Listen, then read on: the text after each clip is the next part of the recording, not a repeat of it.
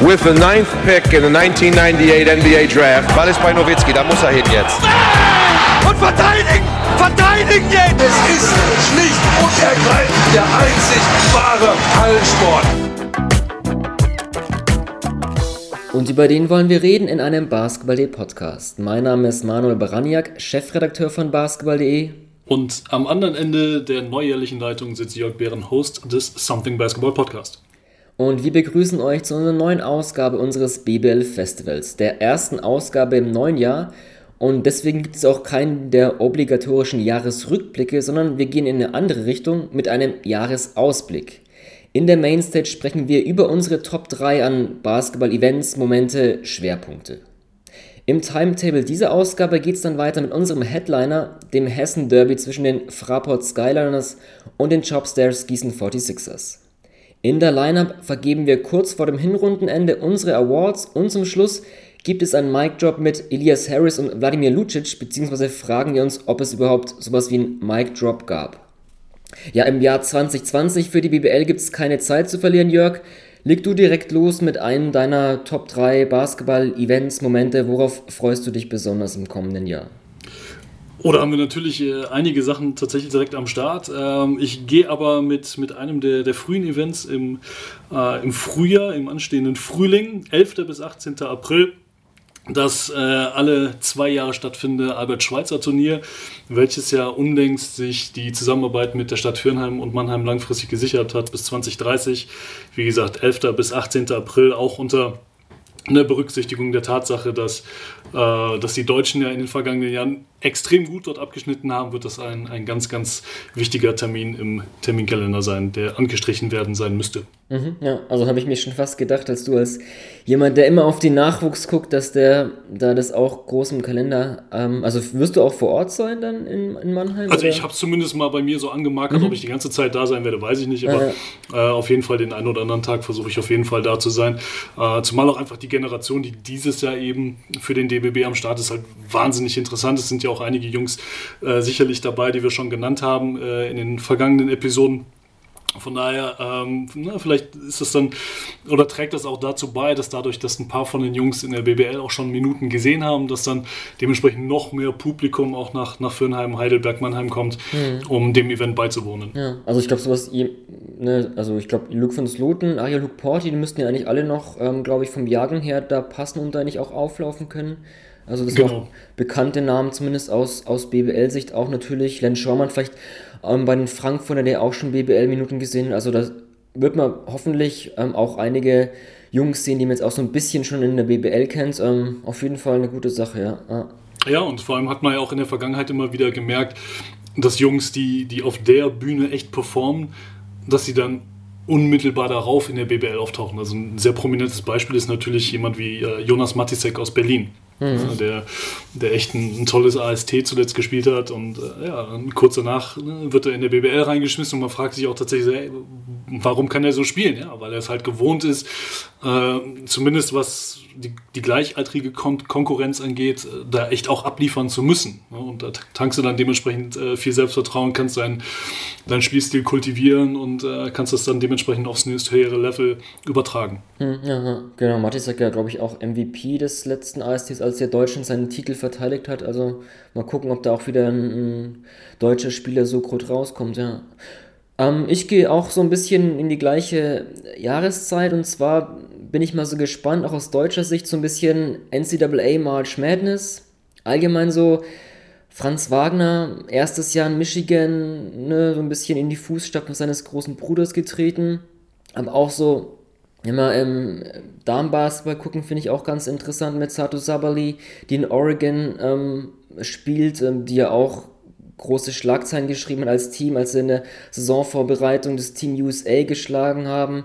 Ähm, wird ja auch so als potenzielle Top-3-Pick der kommenden WNBA Draft ähm, angesehen. Wenn sie sich entscheiden würde, jetzt wirklich nach diesem Jahr schon in die NWA zu gehen, bin ich mal ganz gespannt aus deutscher Sicht auch so Nachwuchstalente sowohl im Damen- als auch im Herrenbereich. Vielleicht auch so ein Oscar de Silva, der wird zwar nicht unbedingt, denke ich mal, mit Stanford in, ja, dass er ins Tournament einzieht, ist wahrscheinlich auch bei dem Team eher unwahrscheinlich, aber da spielt auch eine ganz gute Saison und da bin ich mir auch gespannt, ob er vielleicht ein bisschen so sich als potenzieller Zweitrunden-Pick präsentieren kann.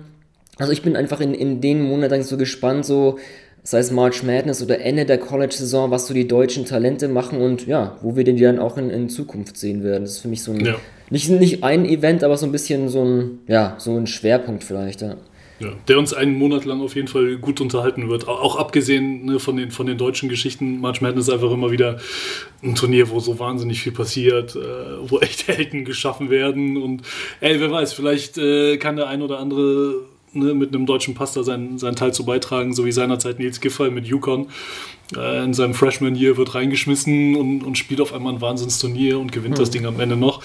Ähm, nee, wer weiß. Aber mhm. gut, guter Pick. Was hast du noch auf der Liste? Ähm, ja, dann natürlich das große Thema ähm, deutsche Nationalmannschaft, Olympia-Quali. Wenn sie es dann natürlich dann auch nach Tour schaffen würden, das natürlich auch, ja, so allgemein das Ganze nach dieser enttäuschenden WM natürlich nicht nur sportlich interessant, wie es klappt, sondern auch allgemein, wie sich das Team präsentiert. Ähm, erfährt man das so ein bisschen was von der Aufarbeitung, die ja, wenn sie schon geschehen ist, ja nicht wirklich in der Öffentlichkeit passiert, wie es mit der ganzen Hierarchie im Team aussieht. Das ist natürlich einfach, glaube ich, mit das größte Thema auch, das in Basketball Deutschland einfach ähm, ja, auf der Agenda steht. Olympia-Quali ähm, da glaube ich, könnte man einen, äh, zu, zu gewisser Zeit auch bestimmt auf jeden Fall auch einen eigenen Podcast machen, aber das ist natürlich auch ein ganz großes Event. 23. bis 26. Juni ist die Olympia-Quali Deutschland ja ähm, in Kroatien bei dem einen der vier Qualifikationsturniere. Ich glaube, angesichts dessen, wie die anderen Gastgeber aussehen, ist es ja eigentlich ein ganz gutes Los verhältnismäßig. Definitiv mit Russland und Mexiko in der Gruppe. Ähm, also sind beides echt Gegner, ne, wenn die mit voller Kapelle anrücken, äh, die du so oder so bei, bei einem Turnier ohnehin immer ähm, ernst nehmen musst, aber gar keine Frage, also das sind, das sind machbare Aufgaben. So, unabhängig davon, äh, ne, wie der deutsche Kader tatsächlich am Ende des Tages aussieht. Du hast es ja gesagt. Also, was bis dahin noch mit am spannendsten sein wird, ist sicherlich einfach diese Frage, äh, wie ist die Mannschaft gestrickt? Ähm, wie sieht da auch so ein bisschen die Hierarchie, wie sieht da die Machtverteilung aus und vor allem, wie kriegst du es hin, ähm, auch die Jungs, die dich ja zuletzt immer in den diversen Qualiturnieren oder in den Fieberfenstern getragen haben, also ne, auch, auch, richtig geliefert haben, die dann aber bei dem großen Turnier nicht dabei sein konnten, weil dann eben die NBA-Jungs dazugekommen sind. Wie kriegst du die alle unter einen Hut? Wie kriegst du vor allem echt auch die Jungs, die dich in diesen Fenstern immer getragen haben, wie hältst du die weiterhin bei der Stange? Ich glaube, das wird ein ganz, ganz wichtiges Thema sein, weil die natürlich gerade nach dem Auftritt der deutschen Nationalmannschaft im vergangenen Sommer bei der WM hey, mit am enttäuschten wahrscheinlich gewesen sein dürften. Ne, du, mhm. du reißt dir das ganze Jahr über den Arsch auf, du bist immer da, dann darfst du am Ende des Tages aber nicht mitfahren und dann liefern die anderen aber irgendwie nicht, weil da, warum auch immer. Ne? Zum Großteil wissen wir es ja einfach noch nicht, was genau da nicht so richtig funktioniert hat. Und, und da ist dann natürlich die Frage, und das haben ja auch gerade so Jungs wie Carsten Tadder und äh, Basti Doret beispielsweise, die einfach gestandene Veterans sind, die, wenn immer irgendwo auf dem, auf dem Handy eine Hagene Nummer auf Blitze direkt abgehoben haben und wahrscheinlich direkt als erstes gesagt haben, ey, ist egal, wann und wo, ich bin dabei, gesagt haben. Ähm, das ist halt die Frage, ey, wollen solche Jungs nochmal? Ne? Oder sagen die jetzt auch dann mittlerweile mit, mit Anfang 30, wisst ihr was, Jungs, äh, nee, ich mache dann mal lieber mit der Familie und leg die Füße hoch, beziehungsweise wenn ich dann am Ende des Tages nicht dabei bin, warum? Hm, ja. Das wird eine ganz spannende Zeit jetzt sein. Ja, also auch gut, dass du es anschneidest. Wir haben ja jetzt dann praktisch vor der Olympia-Quali im Juni ja doch ein Länderspielfenster eben im Februar. Das ist ja auch ganz komisch eigentlich, ne? Das ist ja dann die EM-Quali, wo sich Mannschaften für die EM 2021 qualifizieren wollen, wohingegen Deutschland aus Ausrichter natürlich schon sicher dabei ist, aber trotzdem diese EM-Quali spielen muss, was natürlich erstmal auch äh, ganz komische Sache ist. Aber für Rödel ist es natürlich auch zum einen ja eigentlich ein guter Punkt, um da schon ein bisschen zu gucken, okay, ne, wen habe ich da irgendwie so ein bisschen im Kopf, der für die Olympia-Quali in Frage kommt. Blöd natürlich auch, dass wir wieder im Februar das Problem mit NBA und Euroleague haben. Da stehen nicht alle Spieler zur Verfügung und wie du schon angeschnitten hast, manche Jungs, du hast Dorit und Thaler genannt, ähm, ob die dann noch Bock haben.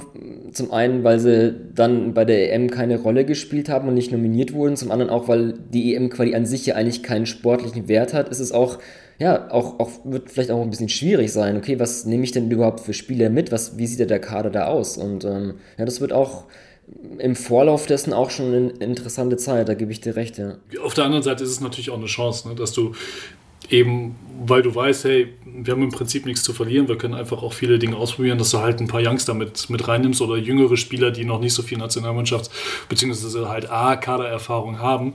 Ähm, ein sehr prominentes Beispiel wird, denke ich, sein jetzt jemand wie, wie ein Louis Olinde oder auch ein Christian Senkfelder beispielsweise.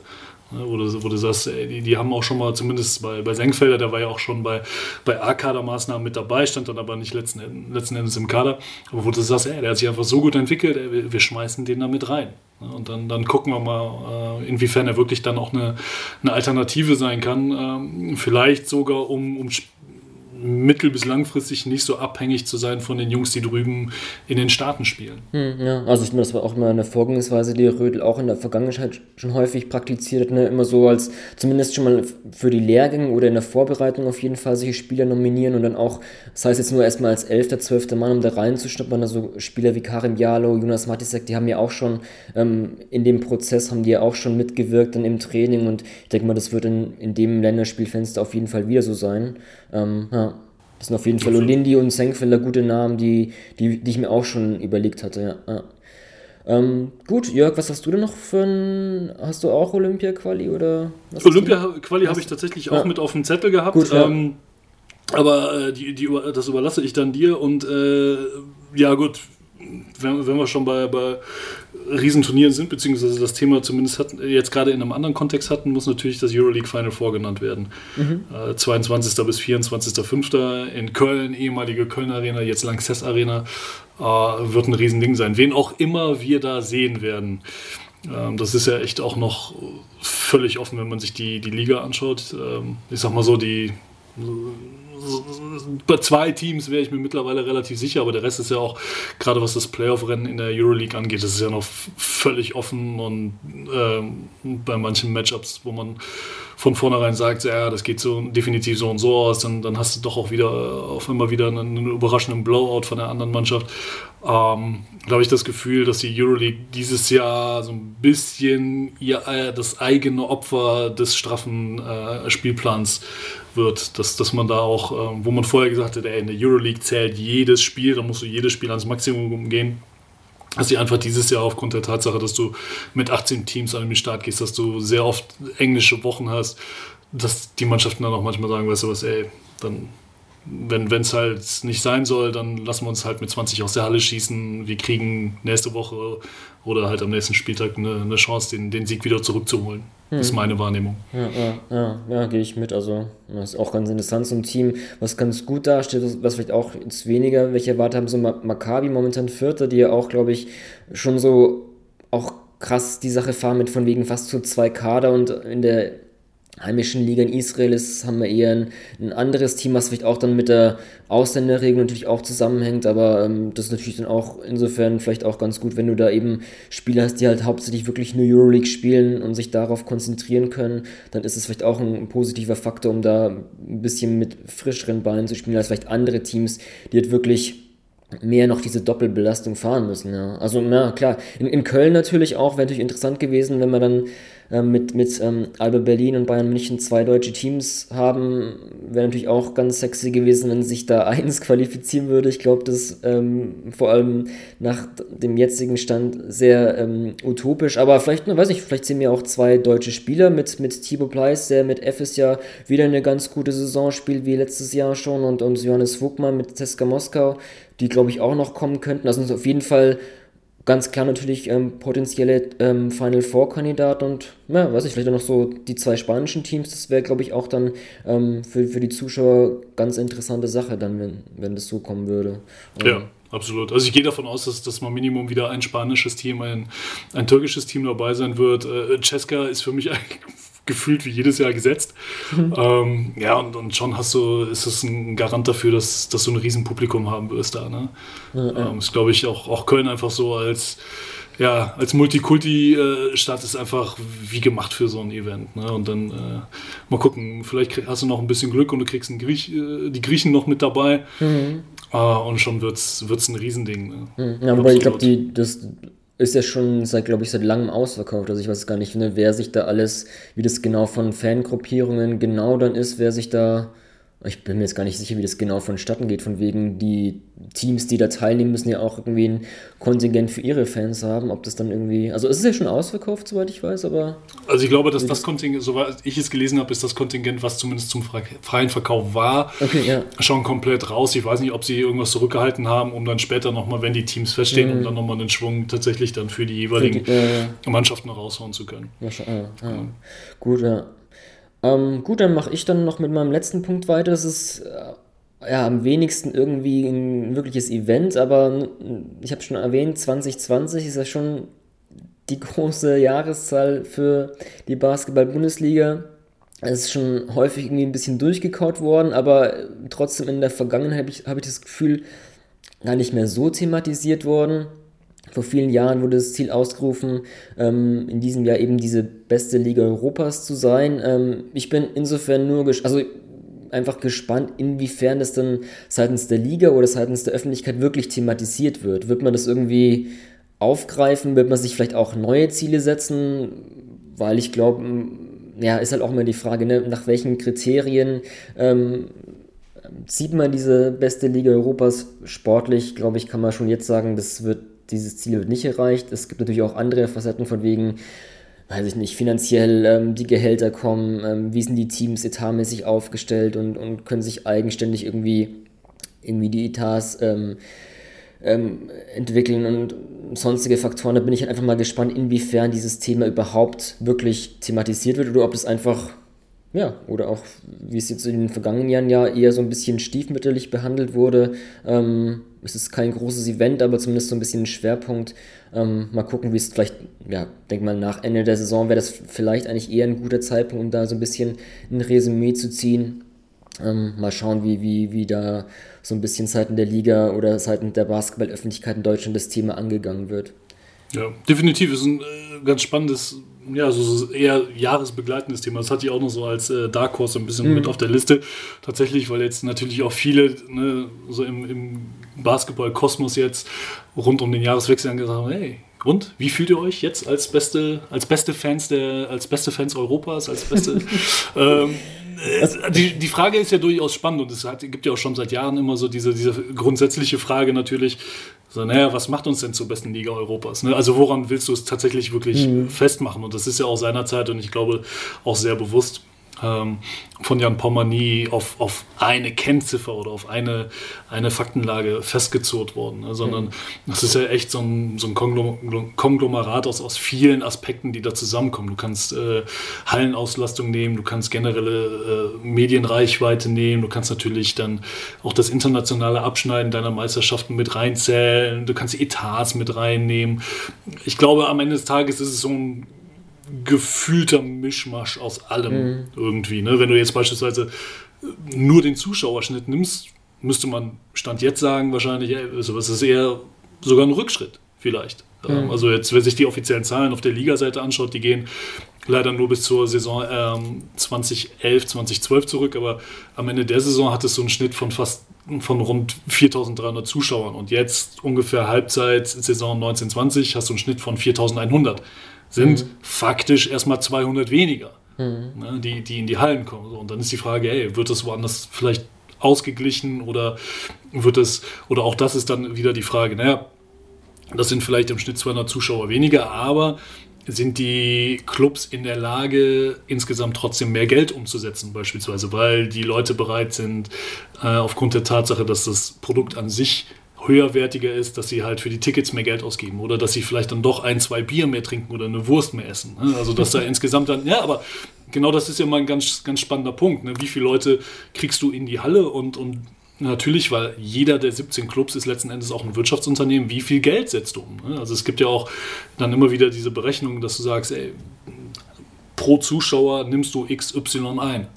So, und, und wofür geben die Leute ihr Geld aus? Wie viel prozentuell, wie viel davon ist, ist Ticket, wie viel ist die Wurst, wie viel ist Getränkeumsatz, Merchandise und so weiter. Ne? Sodass du dann am Ende sagen kannst, ja, jeder zahlende Zuschauer, der kommt, spült dir Betrag Y in die Kasse. Das ist ja auch ein ganz, ganz wichtiger, ganz, ganz spannender Aspekt. Ähm, auf der anderen Seite, hey, klar, wenn du die, die, die Übertragung von Magenta Sport anschaust, ist das natürlich europaweit ist das mit das Beste, was wir haben. Mhm. Meiner Meinung nach. Also ich habe jetzt auch nicht aus allen Ländern Übertragungen gesehen, aber man schnuppert ja hier und da immer mal rein. Ähm, und da kriegst du ja als, als Medienschaffender ein Gefühl dafür, ist das jetzt, also wie, wie hochwertig äh, sind die Übertragungen aufgezogen. Mhm. Und da muss, müssen sich die Jungs mit dem, mit dem magentafarbenen Tee auf gar keinen Fall verstecken. Mhm, ja, auf jeden Fall. Man, ich habe zwar jetzt das auch genannt, das Thema, aber ähm, vielleicht eher aus, aus objektiver Sicht, subjektiv ist es mir, muss ich auch ehrlich gar nicht sa sagen, so wichtig, um ja diese Frage zu beantworten. Ich denke mal auch, vielleicht ist auch das, das Wichtige eigentlich einfach gewesen, sich so ein Ziel zu setzen. Und es klingt jetzt abgedroschen und es gibt auch dann 5 Euro ins Phrasenschwein. Das ist einfach der Weg des Ziels, dass man sich einfach damals ein Ziel gesetzt hat und seitdem eben ja sich trotzdem entwickelt hat. Ähm, das heißt irgendwie vielleicht Professionalisierung der Liga allgemein oder auch, wenn du jetzt so an, anschaust, ne, du hast schon genannt, Magenta Sport, wie einfach die Liga auch ähm, medial durch die Spiele, vor allem Live-Spiele, dargestellt wird, ist vielleicht auch das einfach der entscheidende Faktor, dass man sich einfach ein Ziel setzt, auch wenn es vielleicht im erste, ersten Hinblick unrealistisch ist und vielleicht auch nicht erreicht werden kann, aber vielleicht ist es auch einfach nebensächlich. Man setzt sich ein Ziel und ähm, sei es Liga oder sei es ähm, Clubs, arbeiten eben daran, dann sich zu professionalisieren. Das ist dann eigentlich vielleicht eher nicht die Hauptsache. Ähm, nichtsdestotrotz, glaube ich, aus objektiver Sicht ähm, ist es vielleicht ein, ja, mal gucken, wie das, wie das genau läuft in dem Jahr. Ähm, ähm, gut, Jörg, ich habe drei Punkte genannt. Ähm, hast du noch ein drittes, nachdem wir ähm, Olympia-Quali beide hatten? Oder noch ein, ein Honorable Mention? Oder? Honorable Mention, äh, da kommt die, die, die, Liebe für die Jugend natürlich wieder durch. äh, da auch, dass dieses, in diesem Jahr stattfindet NBBL, JBL Top 4. Ah, okay. ja. Ähm, vor allem einfach unter dem Aspekt, dass die letzten beiden Jahre Alba und der FC Bayern München da, ja, man muss es so sagen, echt dominiert haben. Ähm, wird spannend sein zu sehen, auch wie entwickelt sich das in der, in der na, vielleicht noch nicht unbedingt dieses Jahr, aber dann in, in absehbarer Zeit. Ähm, Gerade auch beispielsweise Ulm mit dem Orange Campus ähm, die da einen wahnsinnig guten Job machen. Oder Ludwigsburg, die ja jetzt mit, mit Radikal Sin und Arilok Porti und, und Lukas Herzog und den, den Patrick Youngstern eine wahnsinnig tolle Generation haben, die da hochkommt. Inwiefern die da auch mit oben mit reinschießen können, ähm, wird immer, immer spannend sein zu sehen. Und auch da natürlich ähnlich so ein bisschen wie beim, beim AST hat man da auch immer mal die Chance, echt Jungs schon spielen zu sehen, die dann hoffentlich irgendwann noch in der BBL landen. Ähm, und, und die einfach ein Stück weit auf, auf dem Weg dahin zu begleiten, macht einfach wahnsinnig viel hm. Freude. Steht schon eigentlich fest, wo das stattfinden wird? Oder? Ich habe noch nichts gehört, ne, ja, tatsächlich. Okay. Ah, gut, ja. Gut, sind wir gespannt. Ansonsten vielleicht noch ganz kurz auch so, weiß nicht, deutsche NBA-Spieler in den Playoffs. Vielleicht werden es ja so vier Stück sein. Also momentan Daniel Theiss mit Celtics natürlich auf Kurs. Also der Hartenstein mit den Rockets, auch wenn er natürlich dann in den Playoffs nicht viele Minuten sehen könnte. Maxi Kleber mit Dallas, Dennis Schröder mit den Thunder. Wenn es die in die Playoffs schaffen, ich glaube vier Spiele, das dürfte es eigentlich noch nie gegeben haben. Das wäre dann vielleicht auch aus, wenn wir jetzt rein deutscher Sicht betrachten, vielleicht auch dann eine ganz spannende Zeit, so Mitte April in der NBA. Ähm, ja, an euch da draußen auch die Frage, habt ihr bes besondere Momente, Events, auf, auf die euch besonders freut? Lasst es uns wissen. Ähm, dann, Jörg, lass uns mal zum Headliner unserer heutigen Ausgabe kommen. Fraport Skyliners und den Jobstairs Gießen 46ers, zwei Teams, die wir bisher noch nicht besprochen haben. Deswegen als Einstieg einfach an dich die Frage, ja, von den Fraport Skyliners so Einschätzungen in dieser Saison. Was ist dir aufgefallen von den Frankfurtern? Sie wirken auf mich ähm, also überraschend zögerlich. Ich, ich, weiß nicht, ob das das, das das, passende Wort ist, aber ähm, es, oder anders, sie, du hast du fragst dich, warum diese Mannschaft nicht mehr Spiele gewinnt, weil sie haben einfach wahnsinnig viel. Ne, du hast natürlich mit, mit Tess Robertson hast du ja den, den hessischen Ricky Paulding. Ja, den, den, der Typ kann immer über 30 Minuten gehen, der gibt dir immer irgendwas. Und natürlich, wenn wir jetzt schon Oldenburg genannt haben, Oldenburg weiß auch, dass, dass Tess Robertson immer ein Spiel gewinnen kann ja, aus der vergangenen Saison. Ähm, du hast mit Lamont Jones hast du einfach diesen, diesen, ja, auch so ein bisschen unberechenbaren X-Faktor, der dir einfach offensiv völlig steil gehen kann. Ähm, du hast mit einem Leon Kratzer hast du einen, der im öffentlichen Auge vielleicht meist unterschätzten, aber definitiv ähm, auch einer der einen der, der besten Center, nicht nur, nicht nur was, was deutsche Center, sondern insgesamt meiner Meinung nach angeht, Center in der, in der Liga. Der Junge liefert einfach mittlerweile, ist immer noch eine Schweinerei, dass der letztes Jahr nicht als bester Youngster gewählt wurde, aber das ist äh, eine andere Geschichte für einen anderen Tag. ähm, ja, und jetzt hast du seit drei Spielen mit Joe Rahon äh, noch einen Einser dabei, der die Liga auch schon kennt, der ähm, wahnsinnig viel Erfahrung mitbringt und eben jetzt der Einser sein kann oder den Einser gibt, den, der vorher, ja, was vorher bei Lamont Jones äh, abgeladen wurde, sodass der jetzt äh, wieder auf seine ursprünglich angestammte Position 2 zurückkehren kann. Ne? Ähm, und trotzdem fragst du dich, warum, warum gewinnt diese Mannschaft nur vier von zwölf Spielen? Das ist schon so ein bisschen, schon so ein bisschen abstrus. Ne? Mhm. Das, also, also gerade auch, gerade auch wenn du sagst, du hast so diesen, diesen Punch aus Jones auf Guard und äh, Kratzer auf Groß, dass du aus, aus dieser Dynamik, die sich ja auf, zumindest auf dem Papier und auf dem, auf dem Taktikboard irgendwie aufzeichnen lässt, dass du daraus nur 75 Punkte pro Spiel generierst. Das ist mir echt, also gelinde gesagt, ein Stück weit ein Rätsel. Hm. Also, warum, um vielleicht da vers zu versuchen, Antworten zu finden, also du ja, hast dich ein bisschen so angeschnitten. Ich bin einfach von vielleicht den ausländischen Spielern im Frankfurter Kader einfach nicht so überzeugt. Also erstmal ist es auch interessant natürlich zu, zu sehen, dass Frankfurt jetzt nach Bonns Nachverpflichtung äh, von Alec Brown als einziges Team, wenn ich mich alles täuscht, nur fünf ausländische Spieler im Kader hat. Das bietet natürlich die Möglichkeit nachzuverpflichten, aber das ist einfach nur, ja, jetzt der Stand, war ja auch erstmal auch sogar nur vier, als dann Shaquille Heinz verletzt war, aber weiß nicht, so ein Shaq Heinz nach seiner Saison Braunschweig hat für mich eher einen Schritt zurück gemacht. Mac, Matt McQuaid, klar, ist ein Rookie, aber trotzdem sollte er nicht so vielleicht wirklich dein Dreier-Spezialist sein, aber trifft auch nur jeden dritten seiner Dreier. In Tess, so sehr er auch Legende ist, ähm, nimmt die meisten Dreier im Team, aber trifft halt nur 20%, ist da offensiv ja auch eigentlich jetzt nicht so der große Faktor, zumindest vom Distanzwurf. Über seinen Einsatz und seine Vielseitigkeit und seine ähm, Minutenzahlen müssen wir gar nicht sprechen. Ähm, Lamont Jones ist da vielleicht schon eher der Spieler, der am ehesten überzeugt, wobei er auch, ja, du sprichst es schon an, auf der 2 vielleicht besser aufgehoben ist, weil er schon der eher der Typ Scorer ist, der vielleicht jetzt nicht so sehr das Spiel dirigiert, wie das vielleicht ein Joe Rahone kann, der jetzt nachverpflichtet wurde, aber ja, vielleicht es kommt da einfach, ist das einfach qualitativ zu wenig, würde ich einfach mal jetzt behaupten, nach, nach einem Saisondrittel, dass eben das jetzt auch vielleicht auch gar nicht so überraschend kommt, dass Frankfurt eher ja, da hinten drin steht und vielleicht mit den Playoffs auch gar nicht so viel zu tun hat. Hm. Ja, dir, dir, fehlt dann halt, dir fehlt dann halt irgendwann die Durchschlagskraft. Ne? Ja, ja. Also gerade, also wenn du, wenn wir bei denen bleiben, die du gerade auch angesprochen hast, ein Jones, ein Ryan, ein Robertson, äh, ein Heinz, ja gut, dann nimm noch Richard Freudenberg äh, mit dazu, der echt eine, eine tolle Entwicklung genommen hat finde ich, der, der, mhm. wo man auch merkt, ey, der, der, ne, der, der, der kommt langsam und, ja, ja. und, spielt mit immer mehr Selbstvertrauen. Das ist echt auch eine positive Erscheinung in dem ganzen Konstrukt. Dann, dann passiert dahinter halt auch nicht mehr wahnsinnig viel, ne? Tatsächlich. Also ja, so, trau so, traurig das ist, weil, also in Daniel, in Daniel Schmidt, ich mag Daniel wahnsinnig gerne als, als Spielertyp einfach, weil er auch in einem, in einem tollen Programm entwickelt wurde und wahnsinnig viel mitbringt, aber der ist halt kein Scorer. Mhm. So. Aber auch trotzdem ist dann da so ein bisschen die Frage, ey, gibt es nicht irgendwie die Möglichkeit, den länger reinzuschmeißen, damit du deinen Leistungsträger vielleicht ein bisschen mehr Pause geben kannst, damit die nicht im letzten Viertel auf der, auf der allerletzten Rille laufen. Ne, das gleiche gilt für, für einen Marco Völler auch. Also 3,31 ist für meinen Geschmack ein bisschen zu wenig. Mhm. Also, ey, gib ihm, gib ihm doch, keine Ahnung, gib ihm 7, 8, vielleicht sogar 10 der, der gibt dir immer Einsatz, der gibt dir ein paar harte Fouls und deine anderen Jungs können dann in der Zeit mal ein bisschen, bisschen durchschnaufen.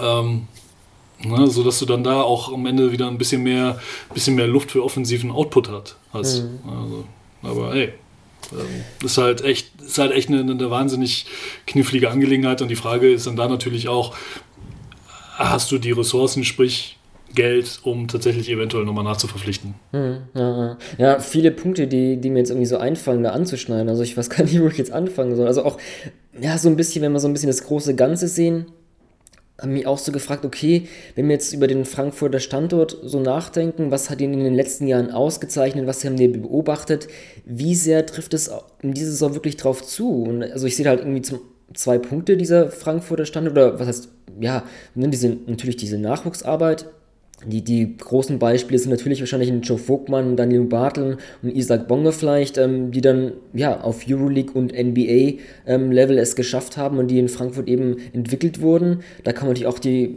sich fragen, okay, was haben wir da jetzt in Frankfurt? Ähm, du hast gerade, ja, wir haben, glaube ich, mit Leon Kratzer und, und Richie Freudenberg wirklich sehr gute Beispiele. Vielleicht, was dahinter vielleicht so kommt wie ein, ein Bruno Vricic und Len Schormann, der jetzt auch im Laufe der Saison ja auch die ersten BBL-Minuten gesehen hat.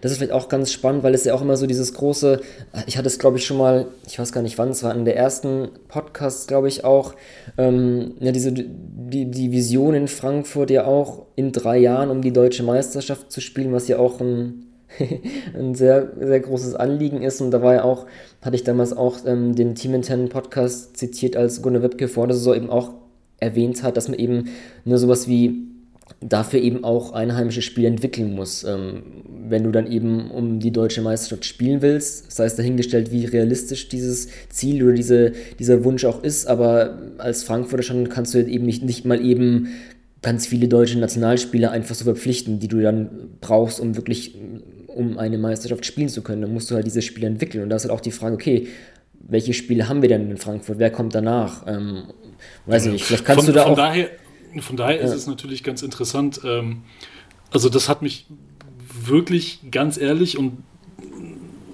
da, da bin ich bis heute noch, äh, weiß ich bis heute nicht, was da, wie, wie, sie, wie sie das eingestellt haben, dass, dass Frankfurt es halt geschafft hat, den von dir schon genannten Bruno Würzic nach nach, nach Frankfurt zu bekommen. Mhm. Der ja nun mal echt vom, vom FC Bayern gerade als frisch gebackener NBBL-Meister inklusive Top 4 MVP, äh, dass die ihn haben gehen lassen. Also das hat mich tatsächlich auch so ein bisschen überrascht. Naja, ne, mhm. der, Junge, der Junge ist noch jung und da, da kann noch ganz viel passieren. Und, und wenn Frankfurt ihn jetzt äh, entwickelt, so wie das ja auch schon in der Vergangenheit ne, mit den von dir gesagten ne, Vogtmann, Bartels, Bongers und so weiter passiert ist, kannst du den natürlich als, als großer Club, der der FC Bayern München ja nun mal ist, kannst du in drei, vier Jahren immer noch sagen, weißt du was, jetzt bist du ein gestandener Spieler, jetzt bist du gut genug, dass du bei uns auf, auf Top-BBL-Niveau und dann auch auf Euroleague-Level spielen kannst, dann versuchen wir dich irgendwie wieder zurückzuholen. Mhm. Ja? Ähm, so weit ist er ja nun mal jetzt noch nicht. Kann er ja auch gar nicht. Also das ist ja ein Ding der Unmöglichkeit in, in seinem Alter. Aber auf der anderen Seite ist das natürlich jemand, der der jetzt in Frankfurt sich einfach zu einem gestandenen BBL-Spieler hoffentlich in den nächsten Jahren entwickeln kann und dann naja, sagen wir so, wenn, wenn du halt sagst, du hast diesen Frankfurter Dreijahresplan, dass du eben um, um, die Achse 21, 22 um die deutsche Meisterschaft mitspielen willst oder zumindest oben mit reinschießen willst, ja, dann brauchst du Minimum vier, sagen wir mal, dann brauchst du vier Deutsche, die echt richtig zocken können. So, dann hast du einen Leon Kratzer, angenommen er bleibt, dann hast du einen Richard Freudenberg, der soweit ich weiß noch Vertrag hat. Ob Akim Vargas dann noch soweit ist, weiß ich nicht. Mhm. Weil, weil er einfach auch ne, halt dann schon in seinen Anfang 30 ist. Ähm, der wird, also wir werden alle irgendwann langsamer und Akim ist ja auch einer, der, der echt immer Vollgas gegeben hat. Und es ist halt die Frage, okay, hast du ihn dann vielleicht eher so als echt Veteran-Leader mit an, an Bord, der dir den Laden auf eine andere Weise mit äh, zusammenhält. So. Das ja. heißt, wir brauchen noch Minimum zwei, drei Plätze, wo du sagst, die füllst du mit guten, also mit richtig guten Deutschen auf. So, dann hast du den Bruno Vircic, der sich dann entwickeln kann, du hast einen Len Schormann, der sich dahin entwickeln kann. Und dann hast du ja noch die ganzen Jungs, die weiterhin auch in dem Programm sind. Ne? Du hast einen Max BG, du hast einen Jordan Samaré, du hast den, du hast sogar noch den kleinen Bonga, der, der ja auch noch in Frankfurt ist. Ne? Also da ist, ähm, also da ist schon, schon Potenzial vorhanden und, und äh, der Spielerpool vorhanden. Aber das ist halt zum Großteil sind das noch Jungs, die halt momentan sich in der Pro B austoben. Mhm, ja, und da müsste dann natürlich konsequenterweise nächstes Jahr der Schritt folgen, dass man sagt, ey, du ziehst ein Minimum noch mal ein, zwei von den Jungs hoch, ähm, damit du sie halt an die BBL ranführst. Hm, ja, ja. Das ist halt auch ein schwieriger Spagat. Also dann habe ich auch mal so gefragt, ne, so ein Vicic, warum wirft man den nicht häufiger rein? Auf, auf der anderen Seite natürlich auch, du musst erstmal auch Spiele gewinnen. Und als ähm, Frankfurt, wo die jetzt dastehen, auf ähm, ja, 13. Platz klingt erstmal so nach Niemandsland, aber es ist natürlich auch, ne, ist jetzt auch nicht so, die, die Abstiegsplätze sind vielleicht fast näher dran als jetzt irgendwie der letzte Playoff-Platz. Und ähm, ja. Da wir sie auch angeschnitten haben, dass wir jetzt vielleicht jetzt ja, von dem Team jetzt noch nicht so überzeugt sind, ist es natürlich auch, ähm, ja, musst du erstmal Spiele gewinnen. Und das ist halt auch dann so ein Spagat. Und ähm, ja, ich meine, so an der anderen Seite, ne, so mit Nachwuchsstandort haben wir ja trotzdem in Frankfurt dieses Jahr auch wirklich auch viele, viele Veterans. Also Olaskowski mit 37, Tess mit 35, Völles auch schon 30, Jones, Schmidt, Vargas alle 29. Das ist halt auch so dieser Punkt, ne, wie ich schon angeschnitten habe, so was diesen Frankfurter Standort immer ausgezeichnet hat oder in den letzten Jahren und ähm, wie sehr das noch gegeben ist. Und, ja, ja. Also es ist sicherlich nicht mehr so die, die ganz wilde junge Garde, hm. ähm, wie das in den Anfangsjahren eben mit, mit Konsti Klein, mit Danilo Bartel und äh, Joe Richter war ja auch noch seiner Zeit dabei, beziehungsweise hm. dann auch Joe Vogtmann gewesen ist. Also die Jungs, die sie jetzt da haben, die viel spielen, die sind halt einen Ticken älter, ne? eben mit Leon Kratzer und, und Richard Freudenberg. Aber wie gesagt, so die, die danach folgende Generation, die, die ist auch insgesamt echt breiter gestrickt. Hm. Und da lohnt es sich tatsächlich auch dann um mal zu schauen, ey, was, was machen die Jungs denn in der Pro B, wo sie ja dann auch echt richtig Minuten abrocken müssen. Ne? Also, wo der, also Bruno Vicic, den wir jetzt schon mehrmals genannt haben, der, der, geht halt in der Pro B regelmäßig über 30 Minuten. Er macht da seine 18 Tore. So, dann, dann hast du dann auch noch die, die Doppelbelastung für einen, äh, äh, für einen Richard Freudenberg, der, der ja auch ab und zu mal da unten äh, mitspielt. Ne, dann, dann Schormann muss da regelmäßig ran. Wie gesagt, äh, Max BG sieht über 20 Minuten im Schnitt da unten. Also das, das sind echt Jungs, die, ähm, die hoffentlich alle noch, noch hochkommen. Und mhm. die hm. dir eben dann tatsächlich wieder so eine, so eine ganz junge, wilde Garde für die BBL geben können. Mhm, ja, ja. ja, also dann vielleicht noch, was mir auch noch, weil ich sich angeschnitten habe, Frankfurter Standard so auch wie in den letzten Jahren aufgefallen ist, oder was ich dachte, ist ja auch immer, wir haben jetzt immer natürlich auch über die Nachwuchsspieler gesprochen, aber was für mich trotzdem auch heraus stach, war einfach auch, dass du in Frankfurt eigentlich immer so einen dominanten US-Guard hattest. Das heißt wirklich ein Einser oder auch ein Combo-Guard. Ne? Letztes Jahr Tyler Larson als Nahverpflichtung, davor so ein Gespann aus Ty Webster, Phil Scrub oder früh auch ein Jordan Theodore, ähm, die halt auch natürlich, so sehr wir auch natürlich dann Spieler wie Vogtmann und Bartel auch zu Recht ähm, loben für ihre Leistung, aber letztendlich waren halt auch so ein Theodore da wirklich sehr, sehr entscheidend oder auch allgemein die, die dominanten US-Guards und vielleicht haben wir auch dieses Jahr nicht so den, der da wirklich in, auf dieses Niveau reicht. Also Lamont Jones ist natürlich ein starker Scorer, aber vielleicht einfach die, der Punkt eben, eben nicht der wirklich designierte Spielaufbau, der jetzt irgendwie der Point Guard ist, ähm, der jetzt ja, vielleicht wirklich auf der 2 als, als Off-Ball-Scorer besser aufgehoben ist. Hab mir auch schon gesehen, ne, wenn als, als ähm, die Nachverpflichtung mit Rohan noch nicht da war, dass auch ein, ein Tess Robertson häufig den Ball gebracht hat, um da einen Jones ein bisschen zu entlasten. Ähm, da bin ich auch mal gespannt, ob das vielleicht auch ein bisschen ja, den Frankfurtern hilft, einfach auf effizienter in der Offense zu agieren. Ähm, strukturierter vielleicht mit Rohan, Pass First Point Garden, Jones da ein bisschen zu entlasten. Ähm, vielleicht wird sich das dann auch, auch ein bisschen geben. Ähm, ja. Ja, es bleibt offen. Die, die Frage ist halt echt, äh, ist Lamont Jones kein dominanter Guard?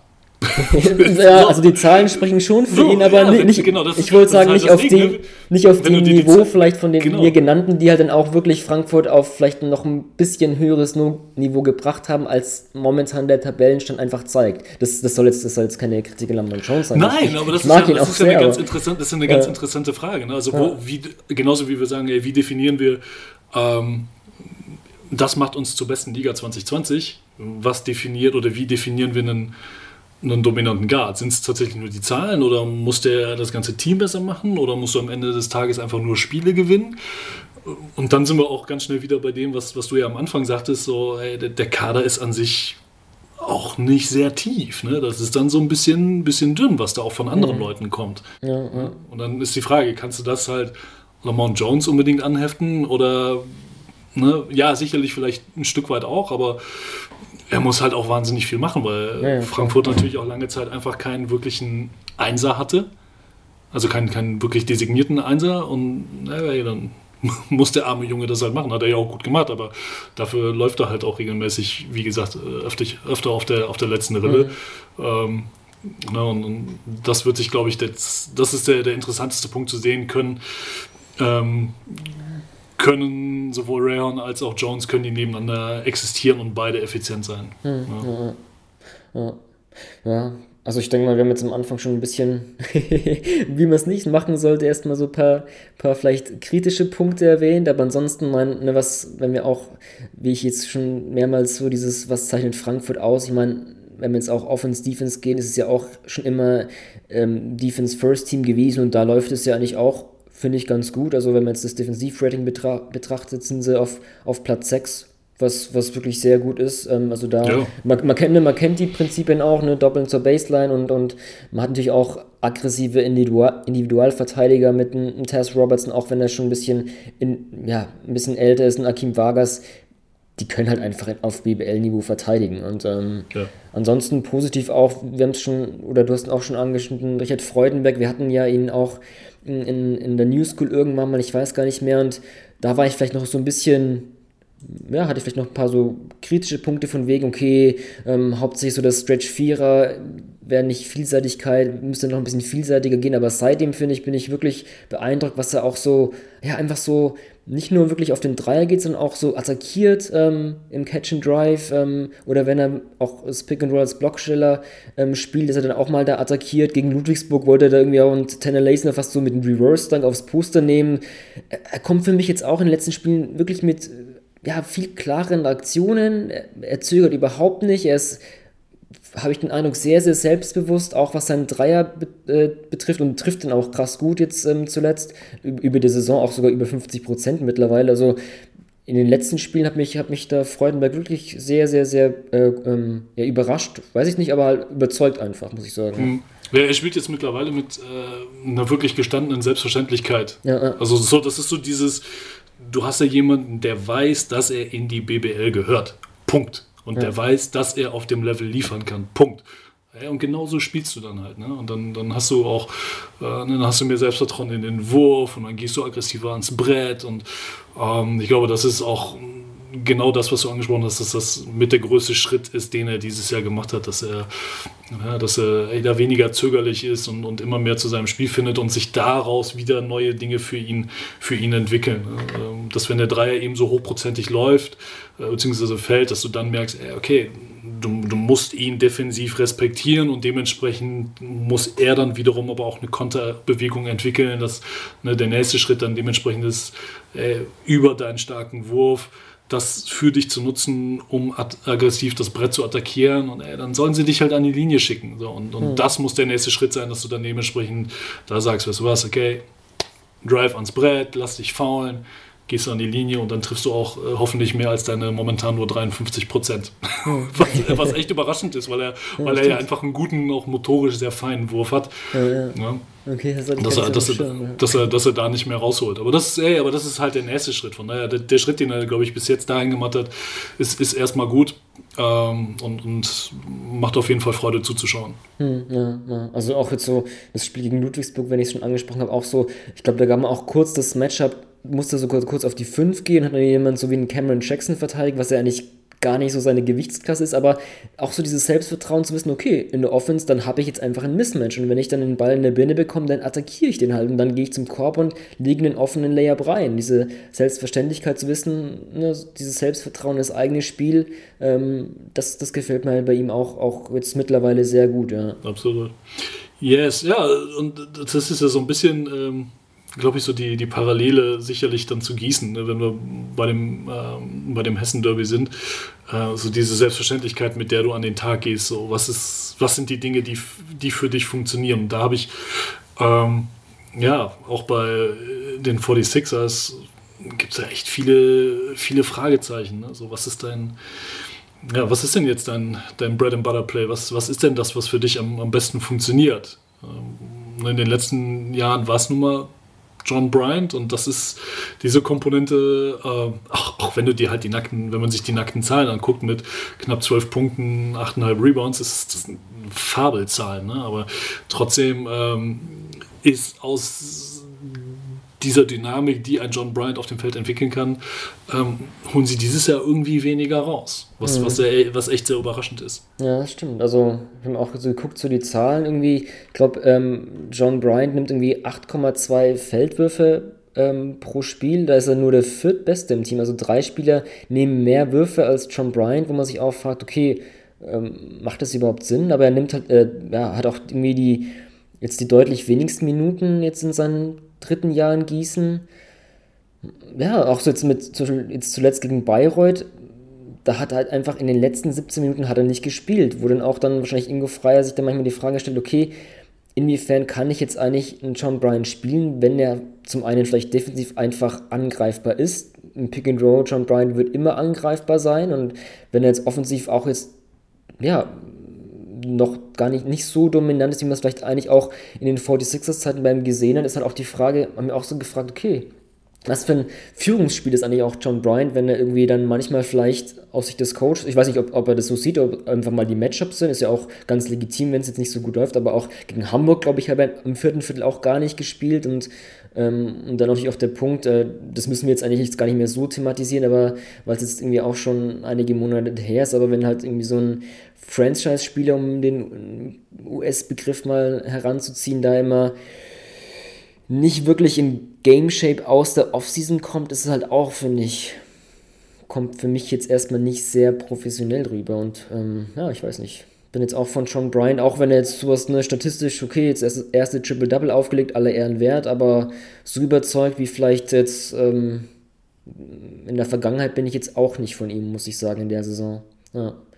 Das stimmt. Zumal, zumal er tatsächlich auch ähm, gefühlt dieses Jahr gerade offensiv weniger eingebunden ist. Mhm. Ist zumindest so meine, meine Wahrnehmung. Ne? Oftmals hast du ja auch viele offensive Systeme einfach über ihn laufen lassen, weil du wusstest, hey, du musst ihn da unten, also jeder Gegner muss, muss ihn respektieren, weil du kriegst ihn im 1 gegen 1, kriegst du ihn auch an guten Tagen nur sehr selten gestoppt. Ne? Und äh, er hat einfach auch diese Passfähigkeit und das ja, ist ja. natürlich etwas, was, was Gießen sich in der Vergangenheit immer sehr zunutze gemacht hat. Und mhm. äh, wenn du ihn natürlich dieses Jahr weniger auf dem Acker hast, ja, dann, dann brauchst du halt einen anderen Ballverteiler. So. Und dann ist die Frage, wer, wer kann dir das sein? Ähm, und da finde ich es wiederum echt äh, auch interessant, dass du, naja, dass, dass du ja potenzielle Kandidaten hast und, und Gießen verteilt ja nun mal auch über 20 Assists pro Spiel. Also das ist ja jetzt auch echt kein schlechter Wert. Aber, aber trotzdem, ähm, ja, hast du dann, hast du dann da leider, leider Gottes irgendwie andere Baustellen. Ne? Und mhm. ähm, das fängt natürlich beim, beim Rebounding an, wo du dann tatsächlich eben doch wieder diese Komponente John Bryant hast, weil wenn er dir da unten in deiner eigenen Zone drin parkt, ja, dann wird es halt auch für jeden Gegner ein bisschen schwerer, den Offensivrebound abzugreifen. Ja, und momentan gibt Gießen einfach knapp neuneinhalb davon ab. So, das ist natürlich eine Menge Holz. Und dann musst du halt wieder 24 Sekunden runter verteidigen und ja, am Ende des Tages kassierst du dann in der Regel halt mehr Punkte, als, als du selber machst. So einfach ist leider Gottes die Rechnung. Mhm, ja. ja, ich finde auch so, auch wieder ein bisschen, um das große Ganze zu sehen, ne, ja, diese, die Handschrift von Ingo Freier, natürlich vor allem aus seiner Zeit in Hagen, war ja schon so einfach dieses wirklich außerordentlich schnelle Spiel. Hat er nicht immer mit seinen Teams nur die Liga bei der Pace angeführt, also einfach ähm, die meisten Possessions generiert, weil sie eben so aus Tempo gedrückt haben, haben dann auch viele Dreier genommen in dem Sinne, weil sie auch eben gerne klein gespielt haben oder eben mit Schützen auf mindestens vier Positionen und ähm, hat das so ein bisschen, also es ist natürlich jetzt, jetzt ist es so die allgemeine Entwicklung im Basketball, also das kann man ja, kann man auf der ganzen Basketballwelt, sag ich mal, beobachten. Und deswegen finde ich auch, das, was ihn halt so als Coach ausgezeichnet, das ist halt einfach nicht mehr das Alleinstellungsmerkmal, weil einfach jetzt auch die Teams aufgeschlossen und teilweise sogar, wenn wir jetzt diese Aspekte von wegen hohe Pace, viele Dreier nehmen, auch so ein bisschen zumindest in dieser Saison überholt haben. Also ähm, Gießen hat nur die sechstschnellste Pace. Das ist einfach für Ingo Freier erstmal sowas, okay, er ist da nicht an der Spitze, das ist erstmal was ganz Neues und irgendwie auch deswegen ja, auch wenn immer so die Offensive auch bei ihm, hatte man den Eindruck, ja auch die Spiele gewinnt und ähm, da ganz gut ist, ist jetzt die, auch die Gießen-Offense jetzt irgendwie nicht so stark die Saison. Auf der anderen Seite haben sie zumindest defensiv, was ist das Defensivrating, stehen sie sogar besser da als, als bei der Offense. Das ist natürlich auch dann ganz interessant zu sehen, wo ich mich auch erstmal dann frage, hä, warum ist das eigentlich so? Ähm, mhm. Aber das ist halt auch dann ganz interessante Entwicklung so von wegen, okay, das ist einfach nicht mehr dieses Alleinstellungsmerkmal, das halt ja, was sie halt sehr, sehr ausgezeichnet hat. Ich glaube, wenn man so über ähm, DNA von Teams, die halt, was halt allem einfach vom Stil des Coaches herkommt, wenn wir da so einen John Patrick 40 Minutes of Hell haben und sowas, da ist halt auch Ingo Frei immer dieses schnelle Spiel gewesen, aber das ist einfach diese Saison kein Alleinstellungsmerkmal mehr und ist vielleicht auch deswegen ein Grund, weswegen es vielleicht für Gießen, das heißt jetzt auch allgemein, aber auch vor allem in der Offense einfach doch nicht so ganz gut läuft, würde ich mal, würde ich mal sagen. Ja. Ja, kann, kann gut sein. Ja, und du hast, ähm, also es lebt halt auch dadurch, dass davon, dass du, dass natürlich Leute hast, die, die das Spiel auch schnell machen können und wollen. Mhm. Ja, so, und, und das brauchst du, oder diesen Aspekt brauchst du dann natürlich sowohl bei deinen Startern als natürlich auch bei deiner Second Unit. Und, und, da sind wir dann wieder bei der, bei der Tiefe des Kaders, beziehungsweise bei, dem, bei der Breite des Kaders, äh, was wir eben auch schon bei Frankfurt hatten. Ne, da ist dann, also habe ich den Eindruck, dass du, wenn du den, den Gesamtkader nimmst, dass du eben nicht genügend Leute hast, die so einen Spielstil umsetzen könnten über 40 Minuten.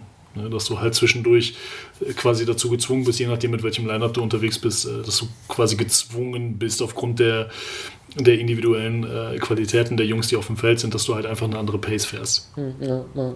Also man so ein, ja, ja, bei den, so ein Stephen Brown, da kann es schon allgemein bei den Gießenern, ich finde immer so ein bisschen den Eindruck, individuell die Spieler, die lassen schon immer so das Potenzial aufblitzen und weiß ich nicht, so ein Stephen Brown, so ne, er kann das Fastbreak-Spiel auch, auch spielen, er ist dann auch mit seinem, mit seinem Speed so gut im, im Splitten des Pick and Rolls und Tavon Myers auch sehr athletisch, kann er auch ein bisschen Ballhandling übernehmen, aber ja, bei den Gießen habe ich diese Saison einfach so den Eindruck, da schimmert immer mal ein bisschen so das Potenzial durch, aber wirklich das konstant aufs Parkett zu bringen, können irgendwie die wenigsten, habe ich das Gefühl und ähm, ja, das ist irgendwie auch so, deswegen hatte ich auch so lange so ein bisschen Probleme, diese, dieses 46ers-Team so genau ein bisschen so auf den Punkt zu bringen. So, was, was, was ist dieses Team eigentlich? Tut mich wahrscheinlich immer noch so ein bisschen schwer. Ähm, ja, schwierig. Ja. ja, da sind wir wieder bei dem, bei dem Fisch und dem Fleisch. Ja, ja. ja. Auf der anderen Seite so ein bisschen, was vielleicht auch, vielleicht ein Punkt auch dann doch für die relativ gute Defense ist, sage ich mal, im Vergleich zur Offense zumindest so ein bisschen Athletik. Also da glaube ich, ähm, je nachdem was, also wenn du so, wenn ich so die, die Aufgabe stellen würde, so mal die athletischste Five-Man-Lineup aufzustellen, wenn man so auch denkt, was ein Verhältnis zur Position, so ein, so ein Gray of Center, ein Jordan Barnett, der auch einfliegen kann, ein Pjanic ist, ist finde ich, auch eigentlich ein ganz athletischer Spieler, ein Myers, ein Brown für, für ihre Positionen.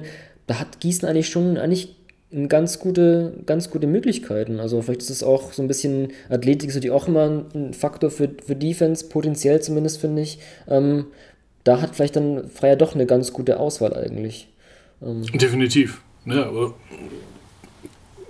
holst du da wirklich alles raus, ja. was, was möglich ist, ne? Oder, oder das ist eben die Frage, liegt es eher an dem, an dem taktischen Gerüst oder liegt es dann tatsächlich eher auch an den, an den Spielern? Also der von, den du gerade angesprochen hast, der von dir angesprochene Kendall Gray ist, glaube ich, ein ganz gutes Beispiel. Wo du sagst, ey, du hast immer das Gefühl, da geht noch so viel mehr irgendwie, aber ähm, ja, es, es soll irgendwie anscheinend noch nicht so richtig sein. Hm, ja, sind doch jetzt wenig Minuten, glaube ich, irgendwie. Ähm, ja, und dann hast du dementsprechend auch wieder wenig, wenig Entlastung für die, für die anderen Spieler. Ne? Mhm. Sehr, das, das ähnliche Thema wie bei, ähm, wie bei Frankfurt, wobei ich bei, bei Frankfurt, was die Minutenverteilung ähm, angeht, ist es halt noch extremer. Mhm. Einfach. Ja, weil ja, du da noch, noch mehr Ausreißer Richtung, Richtung 30 Minuten plus hast. Ähm, was bei Gießen eben, eben nicht der Fall ist. Mhm, ja. Dafür hast du natürlich mittlerweile, und das ist auch wieder das, das Schöne sicherlich, dass du mit, mit Pjanic und Krauser einfach auch Jungs hast, die, wo du sagst mittlerweile, ey, die können richtig liefern. Die kannst du einfach mal laufen lassen und die, äh, die können dir sehr wertvolle Minuten geben. Mhm. Ja, auf jeden Fall. Also, ja, also Pjanic ja auch ab und zu mal in der Starting Five gewesen. Auch, ja, auf jeden Fall. Ich habe die Athletik angesprochen. Mit seinen Blocks kann er da auf jeden Fall Akzente setzen. Ja. ja. Das ist immerhin dann ein positiver Faktor, ähm, wo wir dann sagen, vielleicht, okay, von den ausländischen Profis kommt vielleicht jetzt konstant nicht so viel, dass es dann eben auch die Möglichkeit bietet, für eben den, den, den einheimischen Nachwuchs da ein bisschen, ein bisschen anzugreifen. Ja. ja, das ist allerdings tatsächlich auch so eine ne, das ist immer wieder bei, bei, bei weltumspannenden philosophischen Fragen äh, und, und der Auslegungssache. Wenn man sich in der Liga umschaut, wir haben echt mittlerweile sehr viele Deutsche, die echt richtig lange auf dem Feld stehen, die auch richtig produzieren. Ne? Ähm, ist dann immer die aber die, Frage kann ja sicherlich, oder kann sich auch gerne mal jeder selber stellen und dann versuchen für sich dann eine Antwort drauf zu finden. Liegt das einfach daran, dass die Deutschen mittlerweile so gut sind? Oder liegt es daran, dass vielleicht auch die Ausländerspots nicht so hochwertig besetzt sind? Hm. Oder ist es vielleicht ein Mix von beidem? Ne, dass ja, du sagst, ey, du hast einfach, äh, weil, du, weil du weißt, dass du, dass du deinen, deinen deutschen Jungs richtig Minuten geben kannst und Qualität kostet halt nun mal auch Geld. Hast du dann auf der anderen Seite vielleicht auch nicht mehr. A ist vielleicht nicht so der Bedarf da, aber vielleicht sind auch gar nicht die Mittel da, um noch viel weiteres hochwertiges äh, Spielermaterial einzukaufen. Mhm. Das ist ja auch immer ein ganz, ganz interessanter Aspekt, beziehungsweise auch etwas, was sicherlich in diese Diskussion mit reinstechen kann. Ey, beste Liga Europas ja, 2020. Ja, ja. Auch Welch, so welchen, welchen Anteil haben die, haben die Homegrown-Player? Mhm. Ich habe auch jetzt so ein, vor kurzem so ein, ich weiß nicht, warum es mir jetzt gerade in den Kopf kommt, aber irgendwann auf Twitter noch nicht auch so ein Foto gesehen, ähm, wo die Pelicans irgendwie im Flugzeug verreist sind. Dann war auch ein Darius Miller, Nico Lomelli, haben so in die Kamera gepostet und dachte mir auch, ach ja, dieses Bamberger Team. Und wenn du da so guckst, was, was damals auch, ähm, wenn du jetzt ansprichst, okay, wie die Qualität von ausländischen Spielern, was da so drin war, dann auch ein Brad Wanamaker natürlich, ähm, der jetzt auch in Boston natürlich auch eigentlich ganz gute Minuten sieht und so. Ja, es äh, müsste man vielleicht schon mal ein bisschen in sich gehen, ein bisschen genauer analysieren, um diesen Punkt ähm, ja, abzuschätzen, ist die Qualität oder Quantität äh, im Vergleich zu den vergangenen Jahren gestiegen, gefallen, gleich geblieben. Ja, also gefühlt würde ich sagen, wir haben jetzt vielleicht nicht so die dominanten ausländischen Akteure, die dann den nächsten Schritt machen und dann auch mal in der NBA sind. Also das, ja, das müsste man ja, echt also, mal ein bisschen... Ja, wir schweifen jetzt ab, aber das wäre sicherlich nochmal ein Thema für, für eine Sonderepisode. Ähm, aber als letztes von meiner Seite aus dazu nur, ich glaube, dass es sich eher insofern zumindest verändert hat, dass du sagst, du hast jetzt nicht mehr Jungs, die die BBL in der BBL sind und dann von da aus den nächsten Schritt nach oben gehen, sondern du hast eher mittlerweile Jungs, die du von einem anderen extrem hohen Level in die mhm. BBL bekommst. Mhm. Ich sag nur Dragic. Punkt. So. Oder, oder halt jetzt auch ein Greg Monroe, meinetwegen. Oder ja, letztes Jahr auch ein äh, Sportsfreund Williams in, in München. Oder ja. also, das sind richtige Raketen. Hättest mhm. du die vor ein paar Jahren noch in die BBL bekommen? Pff, ey, darüber lässt sich diskutieren. Ja, das Und das sind auch sicherlich alles keine Jungs, die sagen, hey, ich will in der BBL den nächsten Schritt machen. Nee, das ist dann vielleicht eher ein, ich will in der BBL über, beziehungsweise über die BBL in Europa ankommen. Was mhm. ja ein völlig anderer Ansatz ist. Mhm. Ähm, aber das ist sicherlich ein ganz, ganz, äh, ganz, ganz interessanter Aspekt und auch natürlich dann, ne, wenn man das Rädchen weiterspinnt, äh, die Qualität der deutschen Spieler und wie viele von den Jungs sind im Ausland und wie viele haben sie in die NBA geschafft und so weiter und so fort. Aber auch natürlich, wie viele kommen zurück. Ne, Andi Obst beispielsweise, der, der echt gut äh, in Spanien gespielt hat. Ähm, und jetzt in, in Ulm einen tollen Job macht. Hm, ja. ja. gut, wenn du es schon ansprichst, so Qualität an, an, das heißt jetzt ausländische Spiele oder auch einheimische Akteure, ist vielleicht ein ganz guter Übergang zu, zu unser Line-Up in dieser Ausgabe. Ähm, genau, so ein bisschen erste Saisondrittel ist vorbei, Hinrundenende steht kurz bevor. Deswegen dachten wir uns, es ist vielleicht ein ganz guter Zeitpunkt, ein bisschen mal die Awards zu verteilen. Ähm, Line-Up besteht aus fünf Akteuren, Spielern, deswegen wollen wir auch die fünf Awards besprechen, die auch ähm, offiziell vergeben werden. Das ist MVP, bester Offensivspieler, bester Verteidiger, der Coach des Jahres und auch der beste deutsche Nachwuchsspieler. Und ähm, als Bonus sozusagen, als Sixth Man, wollen wir noch den Most Improved Player küren. Ähm, Jörg? Wollen wir, mit was wollen wir denn anfangen? Mit gleich den MVP oder wollen wir den Schluss aufheben? Ich, du darfst gerne entscheiden, mit was wir anfangen. ich darf entscheiden, ich bin Teamcap. Ja. Na komm, lass uns mit dem MVP anfangen. Das Beste, ja. das Beste hauen wir direkt am Anfang raus. Okay. Ähm, schwierige Nummer, tatsächlich. Ja, ich finde ich auch. Finde ich dieses Jahr. Ähm, aber ich bin dann am Ende des Tages bei Cadine Carrington gelandet. Mhm. Ähm, Ludwigsburg, weil ich da so ein bisschen unter dem Ansatz rangegangen bin, wenn du Spieler XY aus einem Team rausnimmst, was macht es mit dieser Mannschaft? Mhm. Und ähm, da sind München und Berlin, äh, die meiner Meinung nach weiterhin äh, unangefochten die stärksten Teams momentan in der Liga sind, einfach die Opfer ihres eigenen Systems. Du hast einfach viel zu viel Qualität in, diesem, in diesen Kadern, als dass, wenn du auch in Berlin mal den Sigma rausnimmst oder bei den Münchnern, ähm, weiß ich nicht, ist ja egal, wie du rausnimmst. Du, also in Maodolo, der fantastisch spielt, oder auch in mhm. Greg Monroe, wenn du die halt mal rausnimmst, ey, es wird halt, es wird halt aufgefangen. Also das, das, ich sehe es bei mir immer, wenn ich ein Spiel von diesen beiden Mannschaften schaue, dann denkst du, ey, pff, ja, läuft ja bei denen so. Und dann, ne, dann wird so langsam, nach und nach werden Jungs von der Bank reingewechselt und denkst dir, ey, das, da kommt eine Rakete nach der anderen. Ähm, Und, und wie gesagt, da ist so wahnsinnig viel Qualität vorhanden, dass, dass sie das dann eher noch kompensieren könnten. Und deswegen bin ich bei Kadeen Carrington gelandet, weil er, glaube ich, mit der Art und Weise, wie er spielt, dass er sowohl das Scoring als auch ne, den, den Aspekt der Übersicht mitbringt, ähm, einfach so elementar wichtig ist für das, was John Patrick mit Ludwigsburg spielt und, und ein ganz, ganz wichtiger Faktor dafür ist, dass die momentan mit 11-3 auf Tabellenplatz 2 stehen. Hm, ja, auf jeden Fall guter Pick. Also, mein, ne, wenn wir über MVP sprechen, müssen wir so ein bisschen auch immer. Ja, ist immer noch so eine Philosophiefrage. Was ist ja eigentlich so ein offener Begriff? Was gewichtest du wie sehr? Und ähm, den Tabellenplatz, finde ich, ist schon legitim, den irgendwie zu berücksichtigen. Deswegen finde ich Carrington zum jetzigen Zeitpunkt auch eigentlich ein ganz guter Pick. Aber vielleicht ganz kurz dazu, so ein bisschen mit München und Berlin. Ich finde halt auch, ja, ich finde mm, so ein bisschen die, die Unmöglichkeit der BBL Award-Vergabe irgendwie schon gegeben, weil wenn du einfach jetzt erste Saisondrittel Mannschaften Spiele verfolgst, du kannst ja einfach nicht so trennen. Du verfolgst ja auch dann einfach, was jetzt Berlin und was Bayern in der Euroleague machen und wieder auch mal Udolo übernimmt. Aber du dürftest streng genommen, müsstest du diese Spiele ausklammern, was du einfach in deinem Prozess des Gehirns, wie du einfach Informationen sammelst und dir ein Bild von einem Spieler und der Leistung machst, die einfach nicht machen kannst. Und auch insofern kannst du es auch nicht trennen, weil ein Team entwickelt sich ja nicht jetzt in zwei Wegen und einmal hier BBL und einmal Euroleague Deswegen finde ich es eigentlich auch so schwierig, wirklich in der BBL Awards zu vergeben, weil du eigentlich dafür ja nicht die Spiele im internationalen Geschäft beurteilen dürftest, was du aber einfach faktisch, glaube ich, nicht ausklammern kannst in deinem Kopf.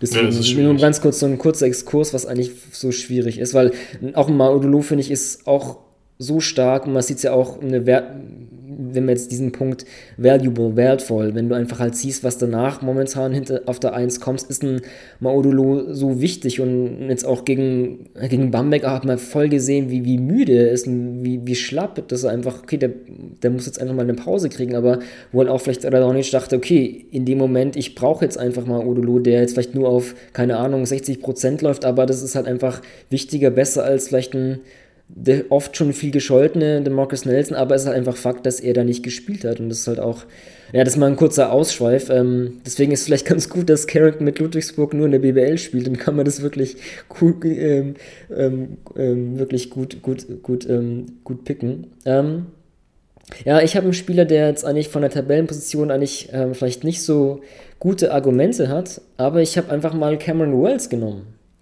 Ähm, Wells für mich irgendwie immer so ein bisschen Lieblingsspieler, weil er irgendwie so Facetten bringt, die irgendwie so ein bisschen nicht so, denkt man sich, okay, die, die in Anführungszeichen sterben so ein bisschen aus, ist so für mich einer der besten Midrange-Spieler, ist für mich jemand, der als Guard sehr gerne in den Post geht und da ähm, seine Vorteile ausspielt, auch als, als Passgeber dann.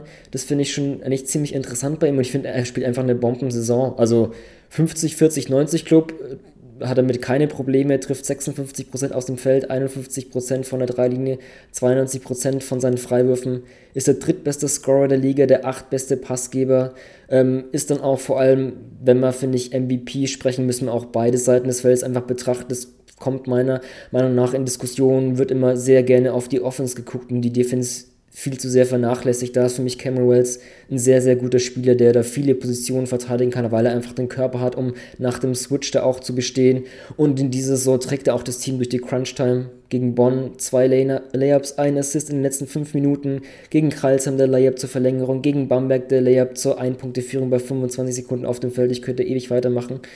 Deswegen Cameron Wells, ich bin mir ziemlich sicher, dass er nicht so sehr wirklich genannt wird ähm, in der MVP-Diskussion, weil er einfach vielleicht ein bisschen schon länger in der Liga ist, aber nie so wirklich der Star war.